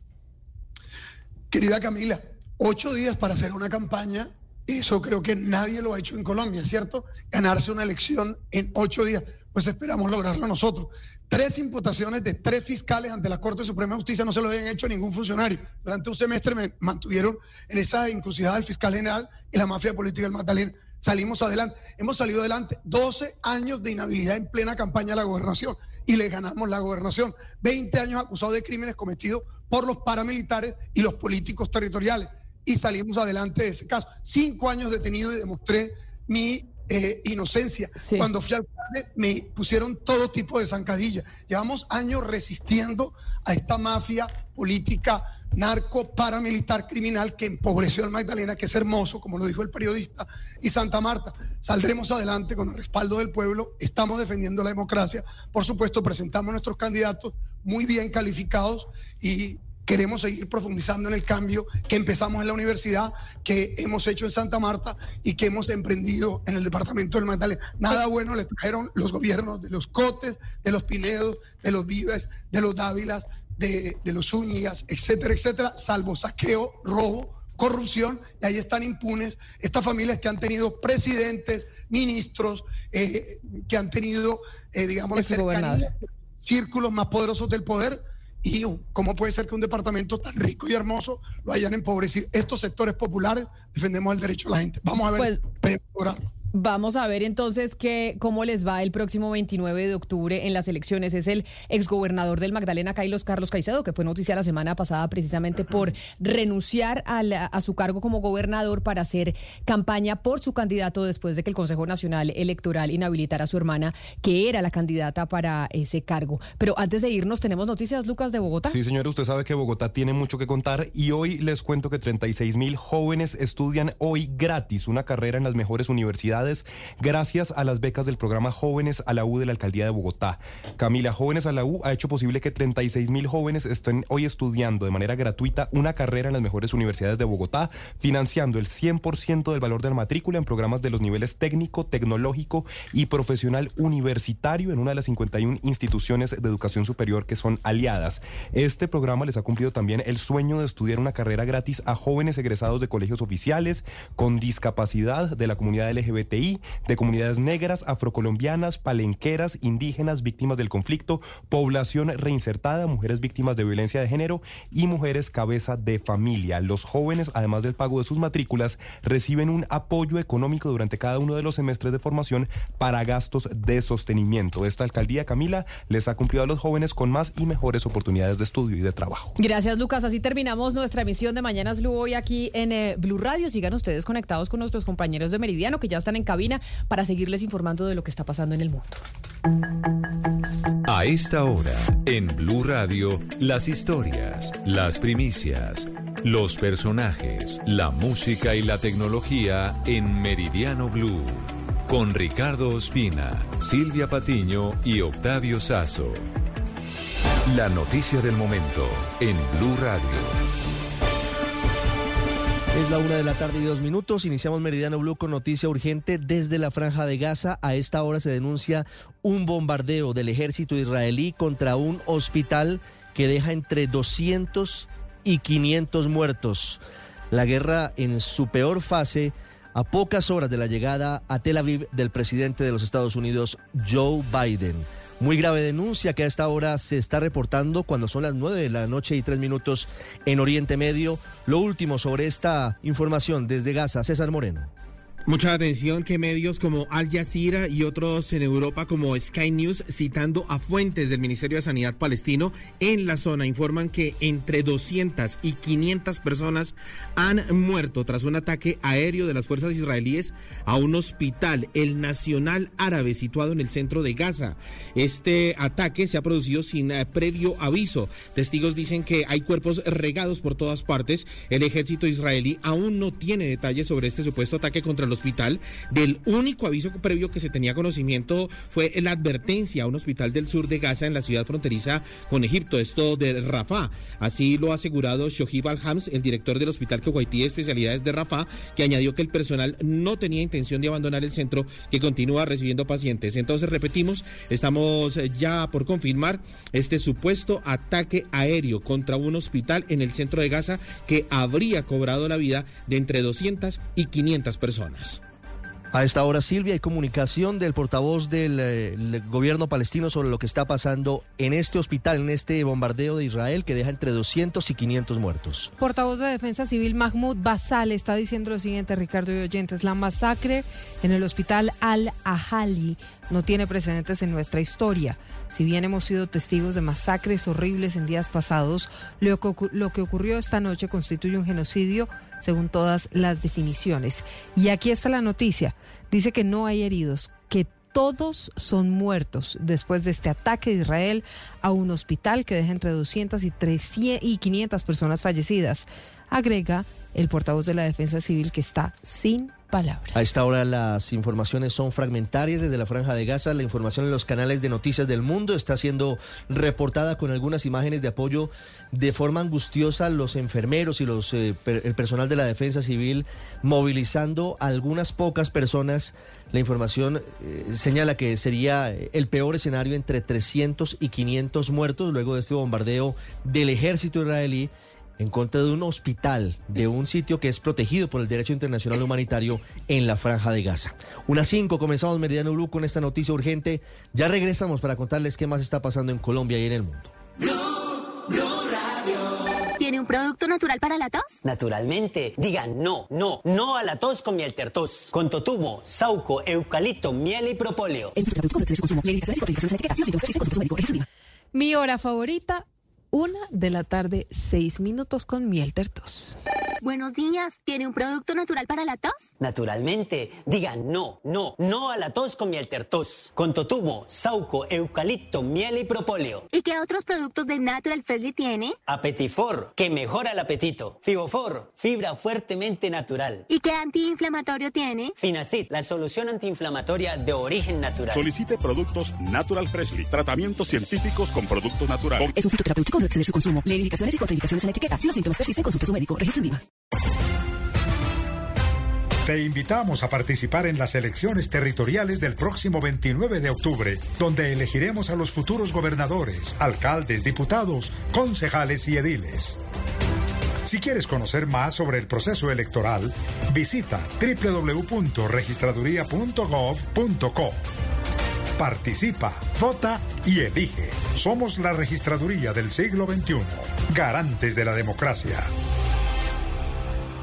Pensamos como usted. Colombia necesita recuperar la seguridad, el orden, el respeto a la ley y una autoridad que les devuelva la tranquilidad a sus familias. Pongamos a andar el país. Este 29 de octubre, tu voto marca la diferencia. Vota por los candidatos del Partido Conservador, la fuerza de la gente, el poder de las regiones. En Meridiano Blue, lo que usted debe saber a esta hora. Una 07, estamos pendientes de ampliación de las noticias sobre un bombardeo israelí a un hospital en Gaza que deja entre 200 y 500 muertos, todos civiles, agravando la guerra en Oriente Medio, por la cual ha sido citado a debate de control político el canciller Álvaro Leiva en la Cámara de Representantes. Kenneth Torres. Sí, señor Ricardo, eh, la fecha está por programarse en los próximos días. Eso va a ser en la Comisión Segunda de la Cámara de Representantes, luego de una proposición que radicó la representante conservadora Juana Carolina Londoño. Escuchemos qué fue lo que dijo hace unos instantes la propia representante. Luego de las declaraciones de este fin de semana, sin lugar a dudas, necesitamos al señor canciller en la Comisión Segunda de la Cámara de Representantes, porque creo que el manejo que le están dando a las relaciones internacionales y a la diplomacia en el tema de Israel no ha sido tratado de la mejor manera. Considero que las redes sociales no son el mecanismo idóneo para tratar un tema tan sensible y tan complejo, teniendo presentes las coyunturas económicas para nuestro país. Ricardo, hay que señalar que también se desarrollaría otro debate en la plenaria del Senado. Esto lo haría la oposición y lo estaría liderando el Centro Democrático. La proposición también la estarían radicando en las próximas horas en la Secretaría de esta corporación. Una 08 para la una en punto estaba prevista la plenaria del Senado para escuchar y elegir al próximo magistrado de la Corte Constitucional, en reemplazo de Alejandro Linares, de una terna enviada por el presidente Petro, conformada por Vladimir Fernández, secretario eh, jurídico de la presidencia, Cielo Rusín, que es directora del Departamento de Prosperidad Social, y Gerardo Vega, director de la Unidad de Tierras. Don Andrés Carmona, ya comenzó la plenaria, me imagino, son muy puntuales y juiciosos los congresistas. Por supuesto que no, Ricardo. Total diga, ausentismo ¿cómo se está viendo. Hombre. Un fuerte ausentismo se está viendo, incluso quienes nos puedan ver Asustan, aquí en las en imágenes la de. YouTube. Mire, la situación, el panorama a esta hora es de completa soledad.